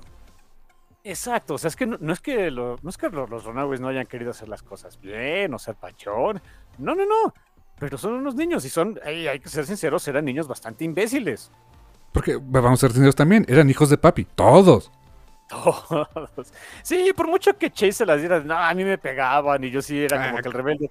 Eh, Sí, hijo, pero igual eras un niño de papi. Sí, o sea, you were born rich, ¿no? Exactamente, así que eh, con todo y todo, pues, o sea, sí te damos un pase gratis, pero no tanto. Hasta Molly también era hija de papás ricos. Cosa que a lo mejor en la serie de TV no se, no, no, no se veía, ¿no? O sea, era como que la más street, eh, street level, ¿no? Sí, supongo. Pero no, aquí sí era. Y sobre todo que es la más niñita. Pobrecita. Sí, sí, sí. Y fíjate, algo también que quiero rescatar mucho de, de, de Runaways en, esta, en este tiempo. Em, y, a lo mejor es ed- editorializar un poco el tema, pero cuan- en las primeras escenas que vemos de este- cuando empiezan a aparecer los Runaways en este tomo, a quien vemos hasta después y que, que- que empieza a entrar en acción, porque básicamente es el chofer, es a Chase. Eh, la primera, el, primer money shot que vemos de los Runaways en este tomo son básicamente las cuatro chicas. Cinco si cuentas a esta Old Lace, ¿no? Eh, a Gert, a eh, Molly, a Nico, a Carolina y obviamente a Lace. Un grupo, o sea, los Runaways en particular aquí eran un grupo donde eran puras chicas y Chase. Y, y nadie la hacía de jamón. Nadie, te lo juro, en- tú te acordarás, pero en la época nadie la hacía de jamón de que fueran puras chicas. Y era perfectamente orgánico. Honestamente, eh, eh, me, me encantaba eso y a la fecha me encanta, que, es un grupo plagado de, este, de, de- personajes femeninos fuertes, este, que a su, manera son, eh, son sus propios personajes. Y, y, este, y Chase es el más, te diría, el más obtuso de ellos, de todo, de- del elenco, pero, pero cada uno aporta algo y honestamente es algo que, hoy nos parece muy normal, pero volteen a ver a 2005 y no era tan normal ver esto, ¿no? Y fíjate que yo ahí tengo un problema siempre con eso de que eh, es eh, al- al- algún concepto dentro, de un cómic es orgánico. Orgánico, este, las naranjas que consumo, y ni siquiera, ¿no? Porque estoy seguro que tienen más pesticidas que yo. Em, porque todo lo, o sea, todo es diseño de un, de un escritor. O por supuesto que no es orgánico, todo está planeado y a veces ni tan planeado, simplemente, pues, oye, salió, ni modo, así se quedó, ¿no? Em, pero creo que sí tiene cierto valor el decir. ah, el core del equipo son, sobre todo. Ni siquiera el core, ¿sabes? Que el corazón del equipo es, y eso lo dice Bogan, lo dijo en su momento, lo sigue diciendo, es una chamaca, es Nico. ¿Y por qué? Porque se le dio la hija gana a Brian K. Bogan de que así fuera. ¿No les gusta? Fuck you. Jó- Jódanse. Y te voy a decir una cosa, o sea, francamente es. Pues Nico es quizá el personaje más reconocido de los Runaways y el que más se ha ido a otros lados, a otros medios incluso, ¿no? Sí, sí, por supuesto. O sea, es, es la fan favorita, por mucho, de. De- ya- no digas de Runaways, de toda esa camadita de personajes que salieron en ese entonces. Mala onda. ¿Qué- qué- tí- Uno diría, oye, pues no le eclipsa, por ejemplo, Kate Bishop, porque no puedo decir que, que el resto de los Young Avengers, el resto de los Young Avengers no le llegan ni a los talones a Nico. Y sí, díganme lo que digan ahí con Billy, Teddy, sí, sí, sí, lo que digan, no le llegan a los talones. Oye, no le eclipsa a Kate Bishop, no exactamente, porque Kate se fue hacia otros. eh, eh, Esos personajes se aprovecharon para otro tipo de cosas. Sí, sí, totalmente. Y fíjate, por ejemplo, eh, en un group shot de los Runaways, quizá la que más llama la atención porque la tienes que voltear a ver es Carolina, porque pues es los colores de los Majesty, ¿no? Pero, o sea, tus ojos inmediatamente, o sea, la voltean a ver porque te llama la atención, pero inmediatamente volteas a buscar a Nico. Sí, y aunque no conozcas a Nico, volteas a ver, este, o sea, por un lado tienes el, el exceso de color y por el otro lado tienes el void. Así que pues también volteas a ver a Nico, ¿no? Siempre vestido de negro y siendo God y demás. Y luego el dinosaurio. Y luego, evidentemente, tienes que voltear a ver al dinosaurio. ¿Cómo no? Es un de este Deinonychus sobredesarrollado de colores chistosos. Ah, eso me encanta que eh, Gert se queda mucho con la idea de, ah, es una Velociraptor. Y, y Víctor, no. No, más parece velocidad. Sí, cuando se lo encuentran, que básicamente lo raptan. Hay que ser sinceros, es exactamente lo que pasa. sí. Este, Víctor corrige a Gerd. Eso no es un Velociraptor. Estás muy. Está, ¿Qué es este? eh, el Shaquille O'Neal de los Velociraptors. No, eso parece Deinonychus. Y honestamente es bastante más grande que un Deinonychus, ¿no? Pero bueno. Pues sí, o sea, pero sí se parece más a Deinonychus. Y la verdad es que en este tomo Old Lace no sale tanto, sale en, en momentos específicos, pero em, siempre es como de, de los personajes que, quieres vo- que tienes que voltear a verlos, ¿no? Porque es un dinosaurio. Oye, y nos faltaba mencionar otro miembro temporal, creo, de los Excelsior, que es eh, Jonathan Starmore. John, Jono, el que tiene la cabeza... Ah, bueno, ah, o sea, sí y no. Sí, no, que... No era yo, ¿no? ¿What? ¿Qué? No. No. Achis, achis, los mariachis. Hasta el final se revela que no era yo, ¿no? Ah, no recuerdo bien eso, pero ok. eh, quien está, o sea, se hacía pasar por Jonathan Starmore, pero no era Jonathan Starmore, era... Ah, ahí va el spoiler de un cómic de hace más de 20, casi 20 años, ¿no? Era el papá de Alex Wilder de joven, utilizando un, Oh. charm, un charm de, eh, para cubrir su apariencia de que le dejaron los Minoru. Tienes eso lleva razón. Esto lleva al otro arco que está. a- Al otro arco que tomó 12 números y que está súper cruel y feo y termina en la muerte de Gerd. Damn. Cierto, no me acordaba de ese, de ese plot point, sí es cierto. Y qué mejor que ser eh, ese, ese charm de ser Jonathan Starmore, porque pues también el rostro casi no se ve ni nada, ¿no? Sí, y aparte, digo, no sé si era, si era como que la idea, pero. Ah, pues vamos a usar un mutante, ¿no?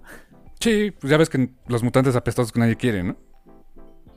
Eh, sí, sí. Aunque por supuesto en ese entonces ruleaban y todo el mundo quería ver más mutantes, así que pues aprovechando, ponemos ah, editorialmente hablando al mutante apestoso para cuestiones de dinero y de, la gente que compraba cómics, pues el sell point, ¿no? Vamos a poner a un este a un X Generation X. Que, que está eso, ¿no? X Generation X, ex juvenil, tenía todo el sentido del mundo de que estuviera ahí. Pero sí o no, siempre lo sentí, o sea, cuando eh, to- todo el asunto este de, de, pues eh, lo que se hace llamar Excelsior y de que tenían un patrocinador, que el, el chiste era, bu- estaba buscando eh, sacar a los runaways de las calles, pero por las buenas. Cada vez que yo no abría el hocico, por decirle de alguna manera, sonaba o condescendiente o que no estaba de acuerdo o que eh, algo le parecía mal.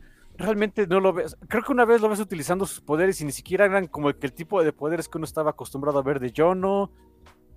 Tenía, o sea, estaban ahí todas las, las este, pistas para decirte, este no es Jono. Wow, tienes razón. No, no me acordaba esa parte, que eso sería otros volúmenes más adelante, ¿no? Sí, un par de volúmenes más anteriores, más anteriores, este, más este, volúmenes, volúmenes posteriores, donde se llega a ver todo ese asunto y demás, pero, pero sí, a mí me sorprendió mucho que, digo, yo ya me la sabía, ¿no? Pero ahorita que estuve leyendo estos números, eh, pues me- le puse más atención a John, ¿no? Ah, dije, porque yo me acordaba, ¿no? Dije, este no es John, ¿no? Es este... ah, bueno, el papá de Alex Wilder. Señor Wilder.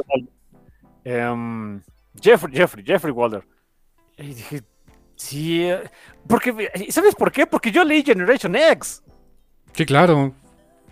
Yo no, no se comportaba así. Es más, no era tan inglés, pues. O sea, yo no es inglés, por supuesto, pero en Generation X no hablaba tan inglés.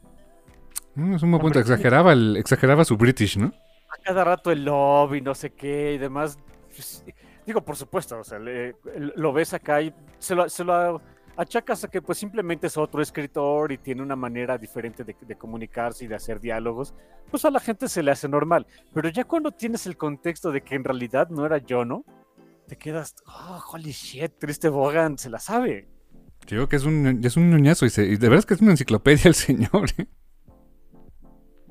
Sí, sí, es- está, está muy canijo. Digo, esa, esa partecita, en o sea, es algo que yo que quería tocar. Y, y- y qué bueno que salió así como que más natural, ¿no? De, de, de yo, ¿no? Yo quería tocar precisamente ese punto porque me. eh, Digo, ah, digo, insisto, ¿no? Ahorita que, lo- que los pude volver a leer. Perfecta excusa para volver a, leer los números antiguitos de Runaways. Hijo, qué genialidad, ¿eh? Qué genialidad de, de guion al respecto de, pues, de cómo se comporta Jono en estas, entre comillas, Jono en estas circunstancias. Ah, hay un momento, en- hay, un par de momentos donde dices, pues, por supuesto que Jono no haría esto. Ataca Molly, hazme el favor. Sí, no, claro. Sí, no, no, no tiene sentido. Miren, en Generation X, esos chamacos tenían broncas, pero lo que sí podemos decir es que no eran unos cretinos, no iban a atacar a un niño. Yo no menos que nadie, yo no tenía un... Era muy protector de como que de- del del resto de sus amigos de Generation X, era súper protector. No iba a andar atacando a Molly. Llega otro momento en donde pues, este, los Runaways... eh, no puedo decir que se dan un encontronazo y salen victoriosos. Eh, muy al estilo de Runaways tuvieron suerte, pero logran escapárseles de las garras de tanto de Excelsior como de eh, el, el padre de Víctor, que van, insisto, es un cómic de hace 20 años, no, no es ningún spoiler, es pues, en realidad es Ultron. Y pues es Jono quien, o sea, se encuentran al final con Jono, ya se iban a ir, y Jono los deja ir. Mm, sí, y, dices como, ¿por qué, no? Así de, y, sí, ok, que sí le dan la excusa de, pues oye, o sea, nos largamos porque, pues imagínate, o sea, este, ¿qué? Nos van a poner otra vez en, en el sistema de adopción. Eh, eh, Yo no que, viví, que, que precisamente vivió eso, que sabe lo que es tener amigos, que sabe lo que es pues ser un este, adolescente mala leche, sin, sin nadie en el mundo que lo quiera y demás, no los iba a dejar ir de gratis. Y no me refiero a de que no se les fuera a dar de cates o algo así, sino que al contrario, él iba a tratar de convencerlos de, oigan, o sea, van, va lo que digan, pero pues déjenme ayudarles, o a ver qué hago, les doy una lana, ve tú a saber. No, los manda a la goma. Eso, yo no iba a hacer eso. Hmm, Estaban todas las pizzas ahí. Sí, exacto, pero insisto, ¿no? O sea, de- eh, por un lado, pues, o sea, ¿qué tanto te podías acordar de yo? No, a lo mejor mucha. Yo creo que mucha gente que en su momento eh, se metió a los cómics por Runaways, est- estos volúmenes de Runaways, no había leído probablemente Generation X. eh, y si lo habían leído, pues yo creo que ya ni se acordaba, ¿no? Eh, pero sí, todas las piezas estaban ahí. Este Brian K. Vaughan se la sabe muy canijo.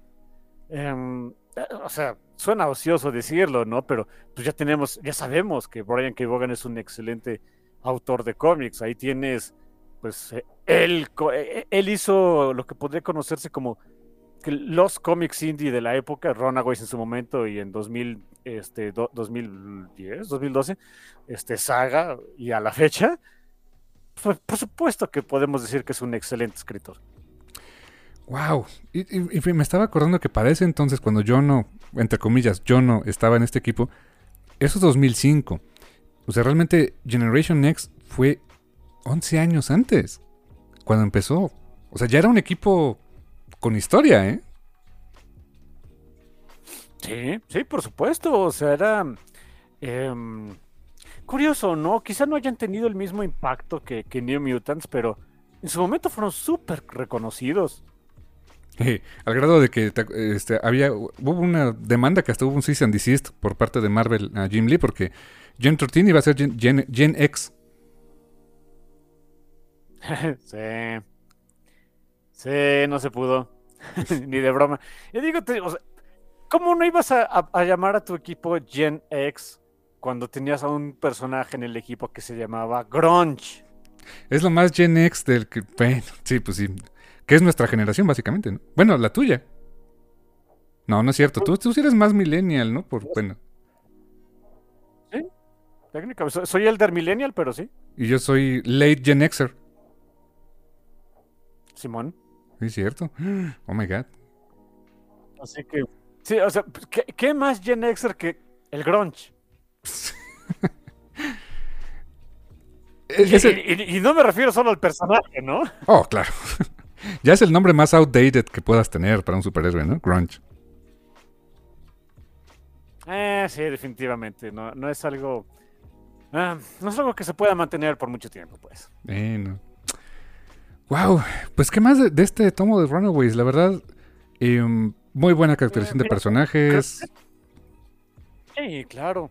Quieren otra caracterización y, esas, pues, em, ¿cómo decirlo? Es, eh, esos atisbos así de, de cosas que se iban a ver y que iban a jugar mucho tiempo después. Em, Carolina es muy... Se, se- no sé, y ah, alguna vez alguien me lo hizo notar, creo que lo leí en un artículo, ya no sé, de que en los primeros, en estos primeros números de Runaways, o sea, de- del segundo volumen, esa es la que ves más solita. Sí, sí es cierto. Dentro de, dentro de su equipo es la que se ve más solita, la que está más aislada, porque se siente la más, mm, la más rara. Deja tú de que sea alienígena. Pues le gustaban las mujeres. ¿Quién más del equipo era gay? Bueno, Nico, pero no lo sabía en ese momento, ¿no? Eh, pero sí, es, es, eh, lo- volví a leer eh, a estos números con esos ojos, con esa información ya de, ya de, de antemano, y me quedé de sí es cierto, ella es la, eh, o sea, quien menos interacción tiene con el resto del equipo. Y tiene mucho sentido entonces la futura relación que tendría con Julie Power, ¿no? Deja de eso con Shavin, de, de por qué se la- de por qué si se larga con Shavin, ya se sentía sola. Cierto. A pesar de que, o sea, y no es porque la hicieran menos o no la pelaran, no, o sea, pues siempre el equipo la cobijaba, pero, o sea, sus amigos, su, su familia adoptiva, pero, pero sí, o sea, sentía ese, ese aislamiento, tienes toda la razón. Y luego peor cuando este Nico le dice, no, no me gustas, ¡puf! No, olvídate. Hijo. O sea, por, por, supuesto que se iba a alargar. Digo, es algo que estoy seguro que leí un artículo. No, no pudo haber sido algún video o algo así. Estoy seguro que era algún artículo de algún lado donde me hicieron notar eso. Ah, no, qué, qué genialidad ahí de Bogan de caracterización de, de, pues ir poniendo el caminito pues de a poquito, ¿no? Eh, y, no sé, también habla del que le estaban dando bastante chance, ¿no? De contar una historia más larga. Quizá ahorita, pues, es una de las cosas que le criticaron mucho al ron de Rainbow Rowell. Yo, entre ellos, también soy de los que le criticaron mucho eso. Y esta ella lo admite. El personaje con el que no supo nada bien qué hacer fue Carolina. Sí, o sea, se enfocó muchísimo en Nico, en Chase. En Gert, en, en, Gert. en Dick, en crear los nuevos personajes, o sea, en, en, los, en los Children of the Giborim. Y... Pero Carolina sí, y, y, ella, o sea, ella, yo se lo pregunté en alguna ocasión y lo dijo en todas sus letras quien más trabajo me dio de escribir fue Carolina porque no sabía qué hacer con ella. Hasta el mero final y ya fue muy tarde, ¿no? Sí, o sea, si le hubieran dado más tiempo, quién sabe, pero... Sí, sí, sí. Eh, y la verdad es que pareciera como que es el personaje, entre comillas, más accesible de escribir, pero no tanto, ¿eh? O sea, como, como, o sea, como escritor tienes que jugar más tus cartas para ver qué haces con ella. Cosas, o sea, personajes como Nico, como Chase, tienen como muy claro qué cosas puedes jugar con ellos, pero con Carolina no tanto, ¿eh? Yo te diría que, o sea, para mí es super, sería súper sencillo. Quien, con quien yo tendría muchas broncas de hacerla interesante es a, es a Gert. ¿En serio? Porque Gert, mira, o sea, aquí pues me voy a poner en, en, o sea, también con, no es spoiler, insisto, cómic de hace muchos años. Um, Gert tenía en ese entonces parte del síndrome del que sufrió un personaje de las últimas iteraciones de Runaways, que era esta Clara, Clara Prast, creación de Josh Whedon, pero bueno. Eh, el problema con Clara para mí es que su gimmick de personaje es que era el pez, el pez fuera del agua. Uh -huh. Y a cada rato te estaba diciendo, yo no quiero estar aquí. ¿Y qué es lo que terminas haciendo con un personaje que todo el tiempo te dice, no quiero estar aquí? La sacas.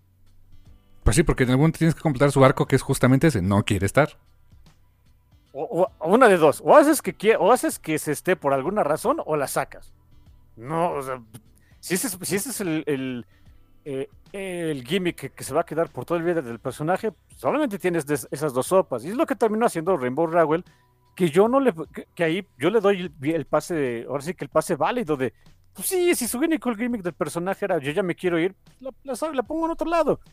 Eh, y, y, aún así tenía cierta, este, presencia dentro del, eh, del cómic después, ¿no? O sea, en escenas muy, si quieres, este, incidentales, pues se da a entender de que seguía teniendo contacto con Molly, pues porque era, pues era su amiga, era, era, la de la edad, pues es mutante, así que seguía teniendo contacto con ella además, pero vaya, dentro del equipo ya no estaba.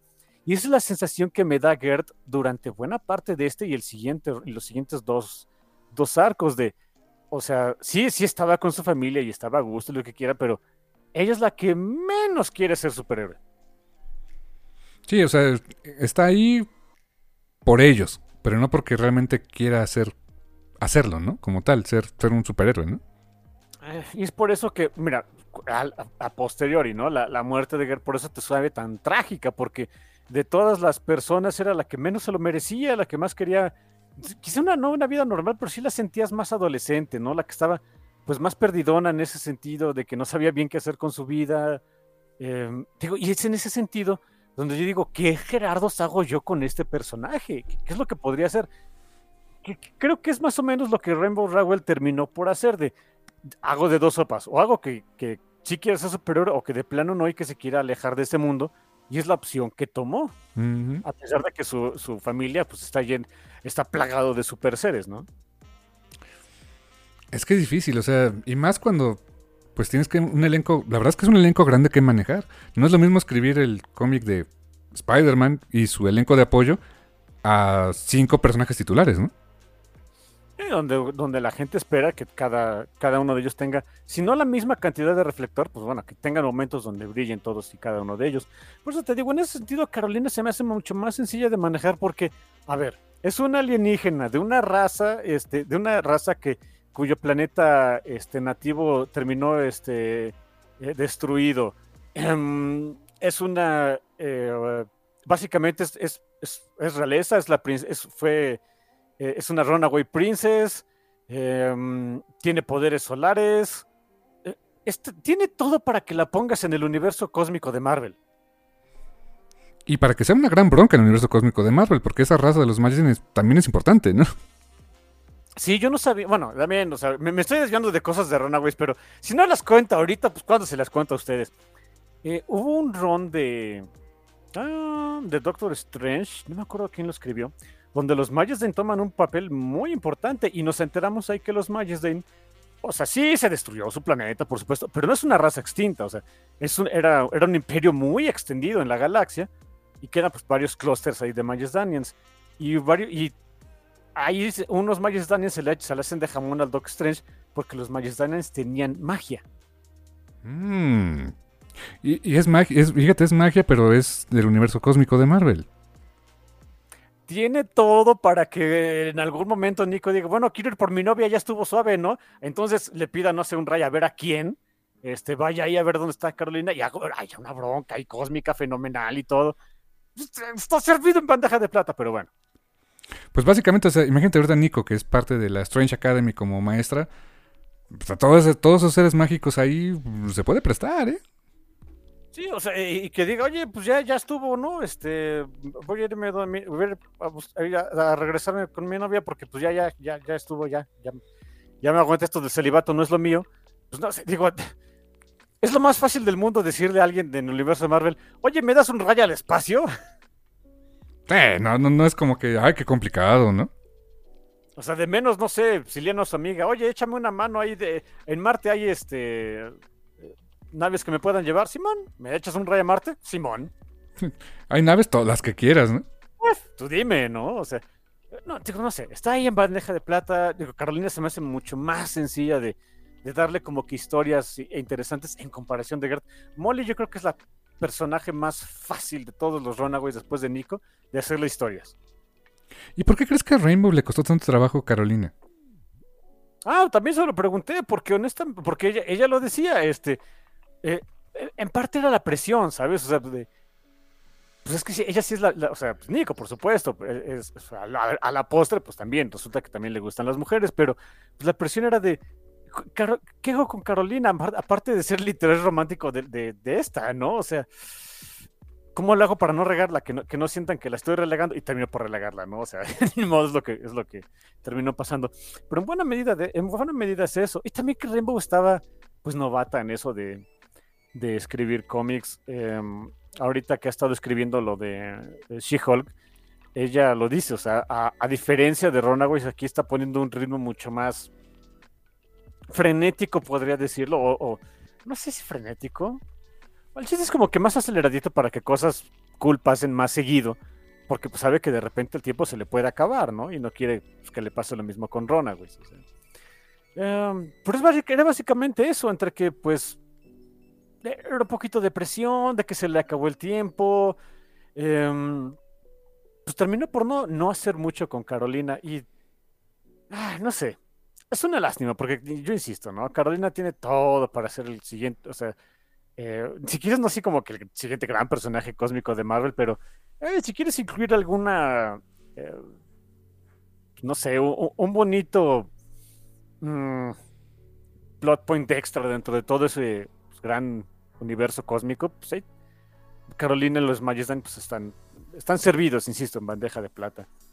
Pero, mira, otra cosa también que, que de- del tomo que puedo, que ahorita que lo volví a leer y demás, eh, o sea, esa mm, como que aparente lucha, aparente lucha entre dos facciones, ¿no? Eh, ¿Quién era el villano, el villano papá de, de Víctor y el eh, aparentemente todo este bonachón benefactor de Excelsior para pues, cada uno reclamar básicamente el alma de, de los Runaways?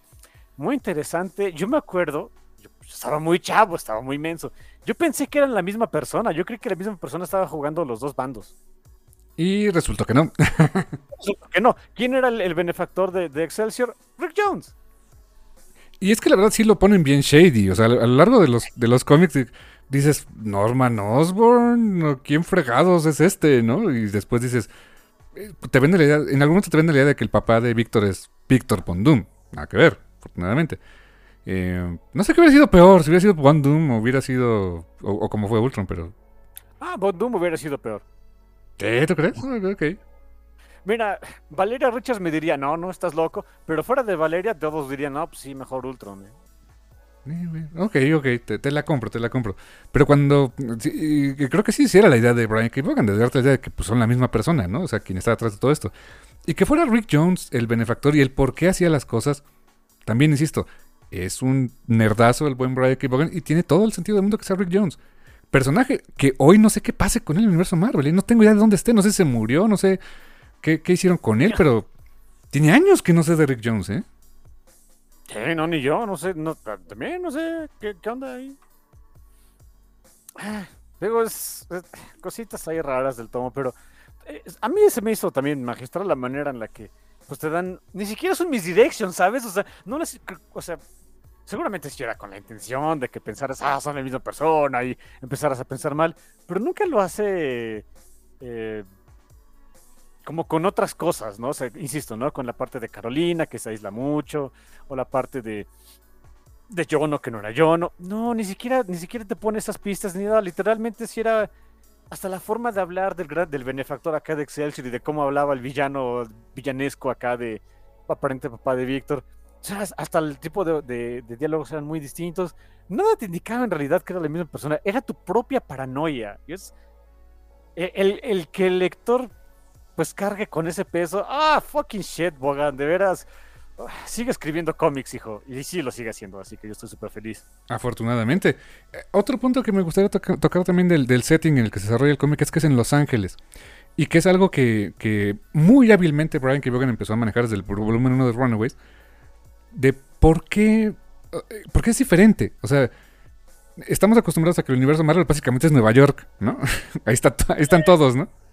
Eh, anda todo el mundo. Porque muy literalmente, y lo decía Stan Lee, es The World Outside Your Window. El mundo fuera de tu, afuera de tu ventana es el universo Marvel, ¿no? ¿Y qué es lo que tenía afuera de su ventana? Pues era Nueva York, ¿no? Y, y- y si- aun- y si bien en el universo Marvel ha habido historias en otras locaciones, ¿eh? en la Tierra Salvaje, en Latveria, este, en, en Los Ángeles, claro, estaban los West Coast Avengers. Sin embargo, realmente no pasa, o sea, no pasaba mucho en Los Ángeles y, y no pasaba y, retroactivamente cómo lo, lo maneja Brian K. Vaughan pues sí, estaba este grupo maligno que resulta que todo el mundo conocía y nadie se que metía con ellos, ¿no? Que era The Pride. Cuando The Pride desaparece y que hay ese, se tiene que llenar ese vacío de poder, es cuando empieza a haber más supercrimen en Los Ángeles porque nadie se animaba a meterse con ellos. Y es una doble, un doble juego de, vean qué clase de amenaza eran estos tipos que eh, los villanos clásicos de Nueva York no, no querían meterse al crimen ahí porque esa plaza ya estaba controlada, ¿no? Lo que entonces, fíjate, y, es, digo, también de manera retroactiva, dices, damn, pues con quién se metieron los Runaways. O sea, sí, por supuesto, eh, The Pride era una amenaza así a nivel super canijo, pero pues eran sus papás. Es lo más feo. O sea, también no era como que. Ay, ay, ay, creo que es una de, la- de las grandes críticas al respecto de- del cómic de Runaways en general. De, oye, pues es que no desarrollaron mucho de Pride. Cierto, no era la idea. Pero dentro de ese no desarrollo hay una parte que eh, es un poco contradictoria, pero que al final te rompe el corazón. Eh, o sea, el, el cómo Nico se hace del báculo único, su mamá la apuñala en el pecho eh, para, para- aparentemente queriendo matarla, ¿no? Y no, sencillamente absorbe el desgraciado báculo y de lo demás es historia. Pero en la última, en, en la última aparición de The Pride, cuando se, cuando se trata de proteger este, a sus niños eh, o al resto del mundo, pues todos los, lo- todos los miembros de The Pride eligen, vamos a cuidar a nuestros niños y se sacrifican destruyendo a los Giborim. Te duele todavía más esa parte que dices, estos infelices eran, co- controlaban Los Ángeles y eran super canijos, tenían guaridas, bla, bla, bla. Y murieron de la manera más heroica posible. Sí, protegiendo a sus hijos. Fuck, dude. Creo que era la única, o sea, en retrospectiva, si nos fuéramos a un poquito a, a enfocarnos en The Pride como, como en su historia, y si eran tan poderosos, y eran tan relevantes, tan importantes, que eran básicamente los Illuminati de Los Ángeles y que nadie se metía con ellos, la única forma en que realmente pudieron acabar con ellos es cuando ellos mismos decidieron acabar consigo mismos, ¿no? Eh. Fucking Brian K. Vaughan, eh, en fin. Le salió muy bien, aprovechó esos huequitos que hay de, de dónde puedo meter mis cosas en el universo Marvel y encontró la esquina perfecta. Aquí no diría que Los Ángeles se convertiría en la esquina perfecta para meter no solo a los Runaways, a The Pride y a, y a toda esa. a darle mucha carnita a esa mitología de algo que siempre estuvo ahí, o más bien jamás lo vimos, pero siempre estuvo ahí. Qué bien hecho está. Ay, ay, de veras que. Ah, no sé. eh, ya con los años, por supuesto, y, después de haber leído pues, un montón de cómics y demás, sobre todo el universo Marvel, etcétera, uno se da cuenta de veras, como dice mi hermano, el ñoñazo que era Brian, y es, sigue siendo, ¿no? Brian K. Vaughan al respecto. Y qué bueno que lo mencionas, como que encontrar esos huequitos donde, donde acomodar tu- pues, estos pedacitos de historia, nada fácil de hacer. Ay, pero lo hizo, qué, bárbaro. Bueno, y un- una última cosa que quería comentar también del tomo, digo, aparte de que, este, de, que pues, por, fin meten un personaje nuevo, de que este, una tónica que después se ven por el resto de los cómics de Runaways a cada rato, ¿no? De meter, eh, sí es un cómic muy insular, pero seguir metiendo a otros personajes del universo Marvel, quizás no tan conocidos. Em, el, eh, también fue padre por fin tener a un, pues un adolescente, o sea, uno de los Runaways, Víctor, que a diferencia de los demás, no le tenía mala fe a los superhéroes, sino que todo lo contrario. Ah, Era un fanboy, le encantaban. Lo malo es que Ultron se lo dice, o sea, te programé para que así fuera. Ajá, y lo programó para que fuera así para que algún día fuera de los Avengers y algún día fuera el Sleeper Agent que acabara con ellos, ¿no? Y, y- entonces, pues también eh, es ahí donde pues, también te duele que, pues Víctor siempre quiso ser un héroe, sabiendo, eh, teniendo, estando consciente de que, o sea, quiero ser un héroe porque pues, un villano me programó para hacerlo, pero, ah, no sé, qué feo, qué feo, pero qué bonito. Em, y no sé si te pasó a ti o no, pero eh, este tomo, seis numeritos de este, pues, es- este arco True Believers, um, se van como agua, ¿eh? Uf, me lo leí literalmente así en un, en un ratito, en una sentada, me senté aquí en mi escritorio a leerlo y ya no lo pude soltar. Les, les cuento que a veces cuando preparamos material para, para grabar el programa, eh, como tengo muchas cosas que hacer, o sea, tengo eh, trabajo godín y eh, trabajo ñoño de repente y leo otras cosas, etcétera, como que digo, ah, ok, eh, me voy a voy a leer un par de números ahorita, mañana otros tantos. Eh, con este no me pasó eso, ¿eh? O sea, agarré el tomo, me senté a leerlo y hasta que lo acabé. No, no, no había manera que, que me separaras de esta lectura. yo no me acordaba, o sea, digo, tengo muy alta estima al cómic, por supuesto, pero no me acordaba qué t- de tan fácil lectura es, ¿eh? Y digo, ah, también, eh, obviamente, ¿no? Está el detalle muy, muy bonito de que aquí por primera vez Julie y Carolina se encuentran, y la primera vez que se encuentran, lejos de darse, porque cada, cada este, miembro de Excelsior se iba a dar acá de topes con un Runaway, lejos de agarrarse a golpes, ¿qué es lo primero que hacen Julie y Carolina? Se tiran la onda. Así, oh, you're cute, you too. Ya estaban acá intercambiando teléfonos y demás, y qué padre. Y ahí Molly las interrumpe, ¿no? Pero sí es de. "Ah, Ok, ok, fine. Mira, tan, bien, tan, no sé por dónde va. tan grande es ese momento que, pequeño detalle. En el tomo este de True Believers que tengo, el, el Digest, la contraportada es esa viñeta. Donde se encuentran Julie y Carolina por primera vez. Sí. Por, supuesto que tenía que ser, o sea, claro. Qué curioso, ¿no? Fue una, fue una relación que en realidad tomó años, muchos años después en darse. Y que fue. No, no, a lo mejor tú te acuerdas más, pero yo recuerdo que fue un poco más fuera de paneles. O sea, sí pasó y todo, pero no lo vimos tanto, ¿no? Ese es el gran, la gran crítica al respecto de Marvel de la relación entre Julie y Carolina. Todo se dio fuera de paneles. Por- porque dicen, oye, ¿y desde, desde- desde cuándo empezaron este, su relación? Muchos años después, de hasta eh, un crossover que hubo ahí con este eh, Avengers Academy. Y, y- y si me preguntan de cómo se dio, miren, al- fueron dos numeritos. Al final de ese número, o sea, este, Carolina y, y Julie terminan de que iban a, iban a ir al cine, no me acuerdo a dónde rayos iban a ir. Al número siguiente hay otro crossover de los chicos de Avengers Academy, esta vez con los X-Men. Bueno, los New X-Men, eh, que eran, eran los New New X-Men, Ah, sí. porque ahí estaba todo el asunto de Schism y no sé qué. Y ah, Julie ahí hace el comentario con esta Lori, una mutante que era toda color azul, muy amiga de Hope. Ah, claro, sí. Sí, ya me acuerdo de ella, sí. eh, que le, le hace el comentario de que está desde hace unos días está saliendo co- con, Carolina Dean de los Runaways. Así es como nos enteramos. Y si me preguntan de, oye, ¿y vuelve a salir Carolina en esa serie? Hasta el final. Y solo por como tres paneles. Siento que fue como esa escena de los Simpsons cuando Ralph este, se muere. ¿Ralph no estabas muerto? No. Sí, te digo, ese, ese sí es una de las grandes críticas a que le creo que Marvel ah, es, es muy ameritada, ¿eh?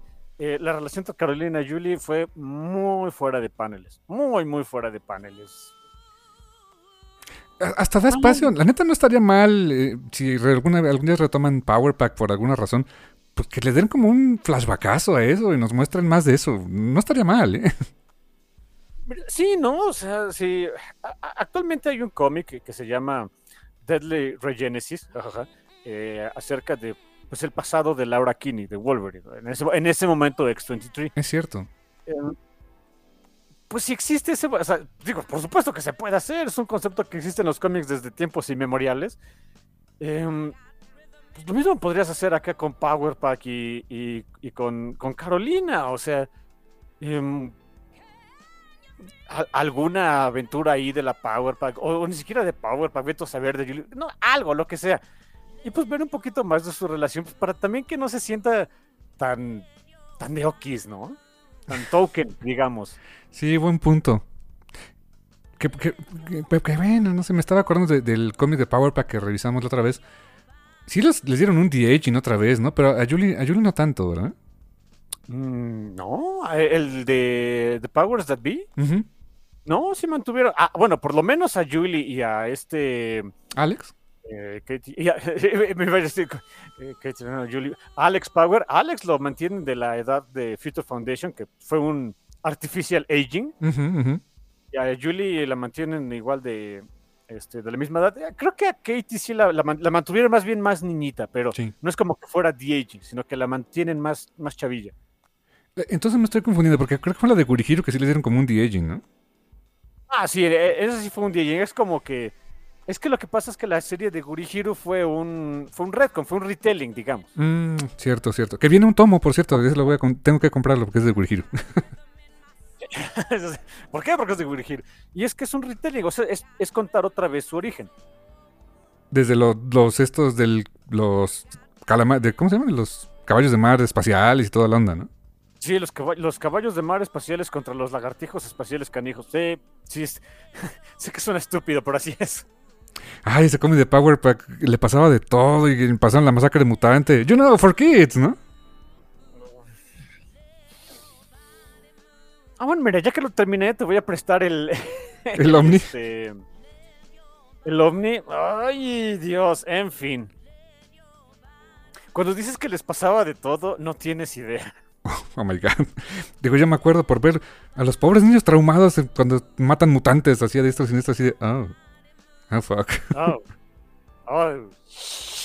Eh, Eran unos niños. En la masacre mutante. ¡Masacre! Mutante.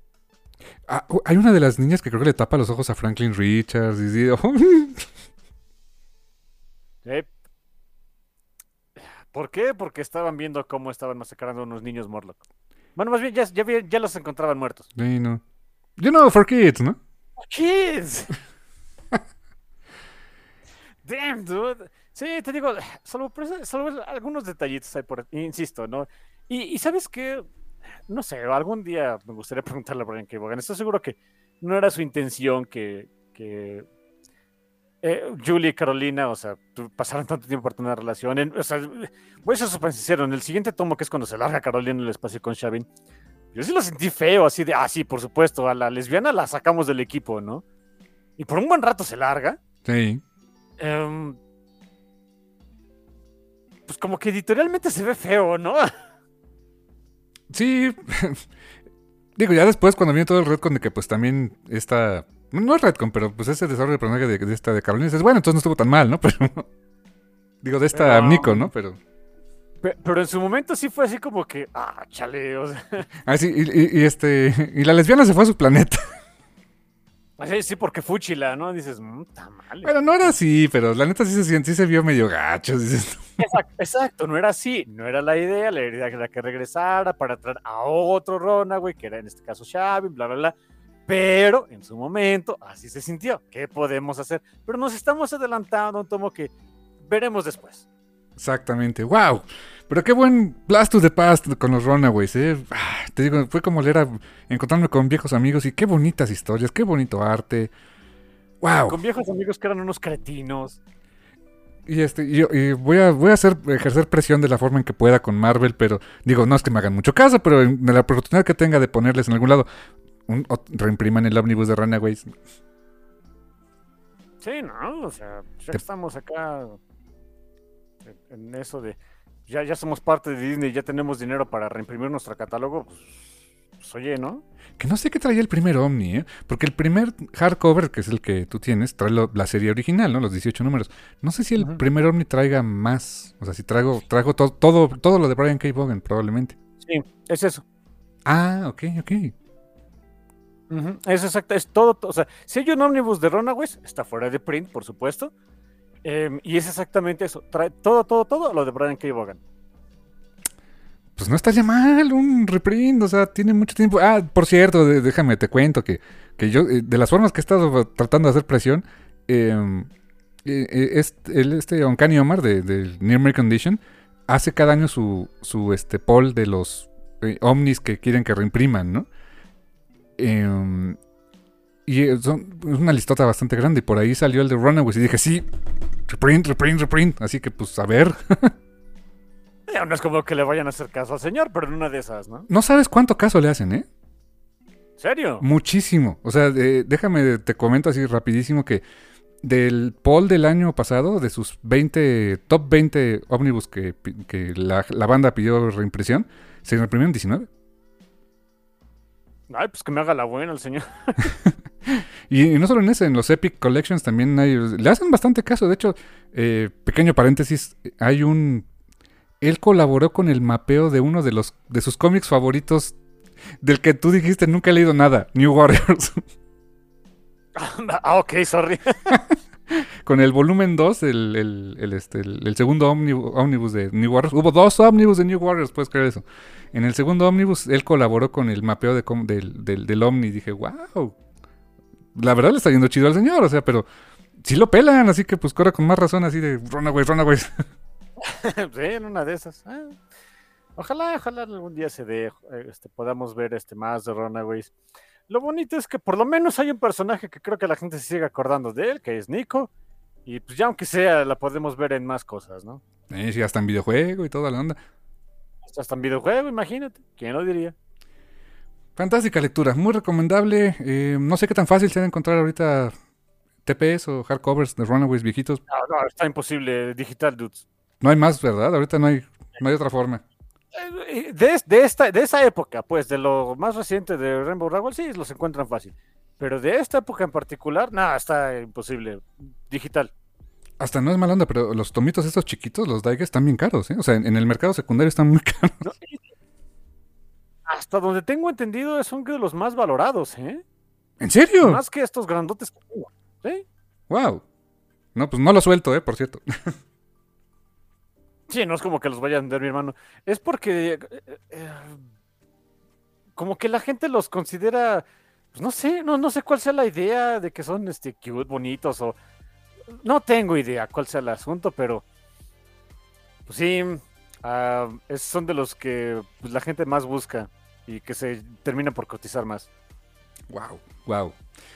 Eh, pues no queda más que decir que pues la verdad qué buen cómic, qué, qué este, qué grande serie eh, fue esta parte de Runaways. Me alegró muchísimo volverlo a leer. Y pues más adelante, esperen seguimiento de esto porque vamos a seguir hablando de Runaways Classics, ¿no? Sí, sí, sí, este, les guste o no, especialmente si no. y pues bueno, pues no queda más que decirles que lean cómics. Sí, ahora eh, eh, lean más cómics de Runaways, compren cómics de Runaways o voy a llorar. No les puedo hacer nada a ustedes, pero sí voy a llorar. Este, y pues gracias. Totales. Hasta la próxima. Bye.